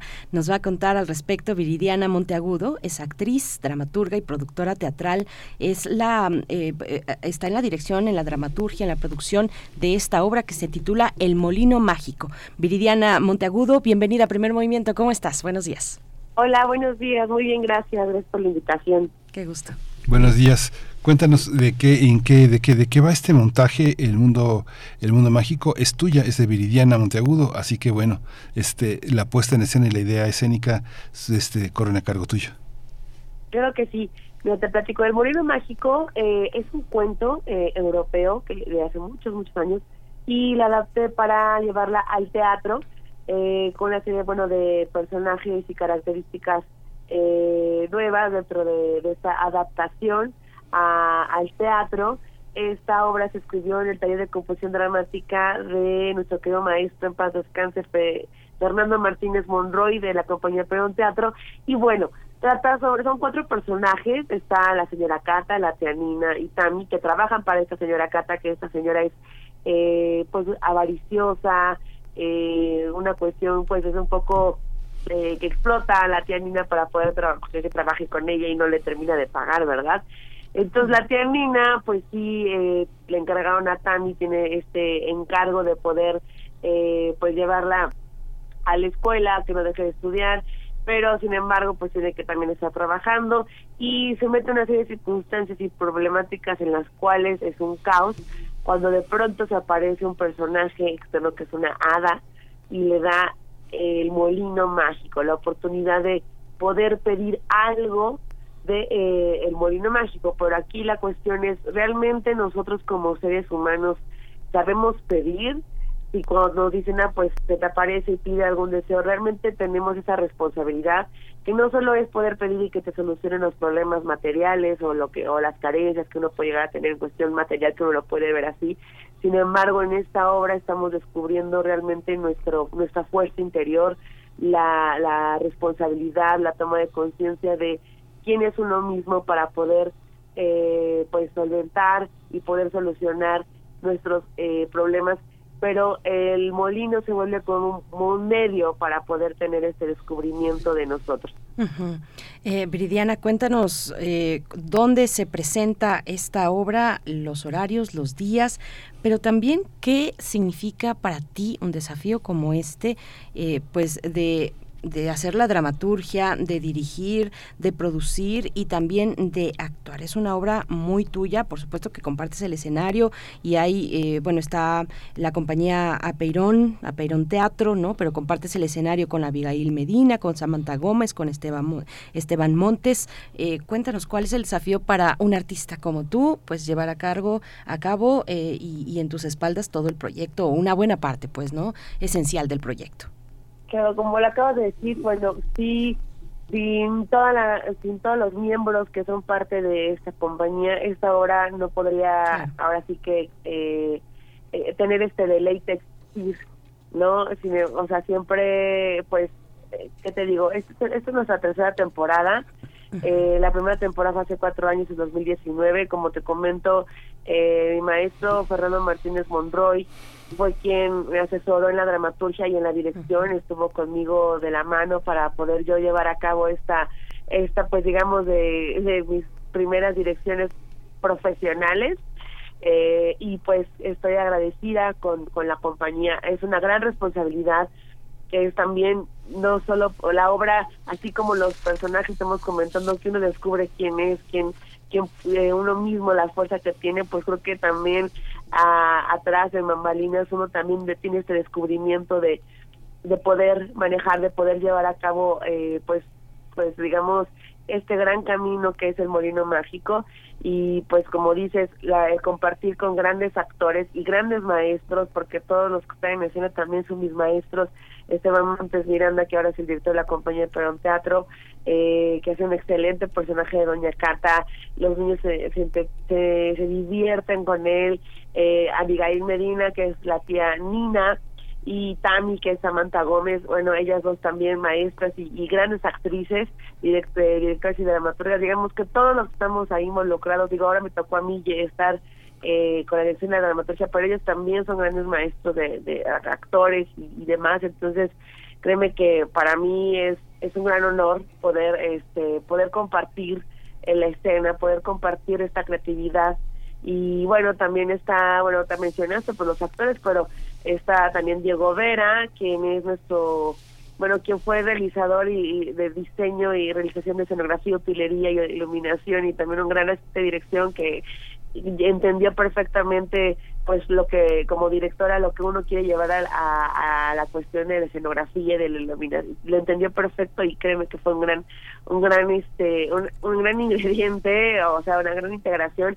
Y también está María Alberto Moreno quien me ayudó a la parte en esta versión del foro Shakespeare eh, la composición de los versos eh, dramáticos del hada porque el hada antes no hablaba en verso ahora ya habla en verso mi personaje, bueno, porque es muy muy muy medieval todo, ¿verdad? Y uh -huh. también es simpático. Y aparte también con la parte del diseño de iluminación y, y, realización de iluminación. Entonces, quisiera quiero mencionar a todo el equipo porque justo es parte de todo de, de esta calidad de lo que van a ver ustedes en Foro Shakespeare y también nuestro sí. productor Francisco Javier Rodríguez que es un ha sido un gran apoyo para toda la compañía Fredon Teatro eh, pues nos presentamos ya este domingo 21 de mayo es nuestra última función ya ahora se conclu concluimos esta esta maravillosa temporada en el Foro Shakespeare Paso Urgente 2, este domingo 21 de mayo a las 12 de la tarde. Y bueno, también quiero darte la gran noticia, la primicia de que fuimos seleccionados para el Festival de las Jornadas Alarconianas en Tasco Guerrero. Y pues qué emoción, porque el 25 de mayo o sea, terminamos temporada aquí en el Foro Shakespeare. Y el 25 de mayo, jueves, vamos a estar presentándonos en Tasco Guerrero, en la Plaza Veracruz, a las 17 y 30 horas. Entonces, ¿qué te puedo decir? Estoy emocionada, agradecida y con mucho entusiasmo porque es un, una gran labor, en verdad. Todo el equipo, uh, por, por su confianza y por supuesto, pues por creer en este, en este proyecto y que gente que ya no está, como el maestro Fernando, pero aún así nos sigue iluminando, nos sigue acompañando en este camino y pues eh, qué te puedo decir es parte de decirle a la gente que está que me está escuchando que esta es mi última función y de toda esta maravilla que les estoy platicando, vengan a verla por Shakespeare. Pues así, quien, quien conoció a Fernando Martínez Monroy sabe que eh, fue uno de los grandes maestros de teatro, uno de los grandes lectores, uno de los grandes, este, pues grandes acompañantes de muchísimos proyectos teatrales de mucha gente joven también en la universidad, un, uno de los críticos, uno de los hombres esenciales y que bueno, Apeirón Teatro tiene como el ejemplo de este, de este trabajo. Eh, van a ustedes a presentar en el marco del Foro Shakespeare todo el trabajo que tiene tiene, que tiene la compañía. Son cuatro años de repertorio que para una compañía de teatro independiente es eh, verdaderamente un triunfo, ¿no? A veces uno piensa que de sexenio a sexenio el repertorio de la Compañía Nacional de Teatro tal vez no se vuelva a presentar, ¿no? Ahora imagínate claro. una, una, una compañía que está armada con la pura pasión de la gente. Uno ve los proyectos casi todos si uno le preguntara a cada una de las, de las personas cómo le hace para hacer teatro y la respuesta sería pues por mi cuenta y con apoyos y con una pasión extraordinaria. Así que bueno, van a tener también, no solo termina aquí, pero continúa en junio y continúa todo el año el repertorio que van a presentar, ¿no? Sí, eh, bueno, gracias por mencionarlo. Y nosotros como compañía tenemos 26 años. Vino la pandemia, por supuesto, pues de hecho interrumpimos el Molino Mágico eh, por la pandemia. Y pues, bueno, el maestro, pues como comentas, pues este, desafor- desafortunadamente falleció en diciembre de 2021, pero nosotros como, como alumnos, como maestros, como parte del legado que nos dejó, por supuesto tomar las riendas no de continuar con el con esta gran labor del maestro. De hecho eh, vamos a continuar con esta temporada de repertorio en el foro Shakespeare los martes. Nos vamos a, a- ahora los martes bueno esto fue infantil por fue los domingos a las 12 pero a partir de junio el 6 de junio estrenamos antes del desayuno de Eugene O'Neill que fue la penúltima obra que el maestro Fernando Martínez Monroy dirigió. Vamos a los martes a las 8.30 de la, de la noche Después vamos a continuar con Lucrecia y el regresó, que esa fue la última obra que dirigió el maestro Fernando. Y finalmente vamos a continuar con una obra que se llama Festimudú, que es totalmente un género distinto, que es de terror, que es de la dramaturga Samantha Gómez, que actúa aquí como como Tami en El Molino Mágico, pero aquí está eh, de dramaturga y también en, en- en la, como actriz. Muy y esta bien. obra también quiero mencionar que es parte del homenaje del maestro Fernando, porque esta obra, así como El Molino Mágico, así como Lucrecia y el regresó, también Festimudú se escribió en el taller de dramaturgia del maestro Fernando, como tú sabes, que fue un gran guía, un gran asesor, y quien ha tomado, quien tomó talleres de dramaturgia con él sabe perfectamente la manera en cómo él se guiaba y asesoraba, y por supuesto yo he visto las obras que él asesoró, que él asesoró de dramaturgia, que sin duda fueron, han sido un gran, un gran este éxito. Entonces creo que pues parte de nuestra labor como compañía es estar presentando eh, el trabajo del maestro y aparte, bueno, ya aquí voy a sumar algo más. Eh, estamos también en nuestro foro Fernando Martínez Monroy, que ahora sí se llama de Aperon Teatro, que está ubicado en Doctor Bertis 1054 en la Narvarte. Mm, fantástico, pues regresa, re- regresa, eh, regresa a contarnos, a contarnos con más calma, Viridiana Monteagudo, nos quedamos con El Molino Mágico, 21 de mayo, domingo, 12 horas para toda la familia, especialmente para los chiquitos y las chiquitas, en el Foro Shakespeare Zamora 7 Condesa, en Ciudad de México. Muchas gracias, eh, Viridiana, Gracias. enhorabuena por estas jornadas bailasconeanas también en Tasco Guerrero. Hasta pronto y pues mucha mierda. Muchas gracias a ustedes y gracias por, por el espacio, les agradezco mucho. Gracias, Gracias. ya nos vamos. Nos vamos. Hasta luego. Esto fue Primer Movimiento. El mundo desde la universidad. Radio UNAM presentó Primer Movimiento. El mundo desde la universidad. Con Berenice Camacho y Miguel Ángel Gemain en la conducción. Rodrigo Aguilar y Violeta Berber, producción. Antonio Quijano y Patricia Zavala, noticias. Miriam Trejo, coordinación de invitados. Tamara Quirós, redes sociales. Arturo González, operación técnica. Locución, Tessa Uribe y Juan Staca. Quédate en sintonía con Radio UNAM. Experiencia sonora.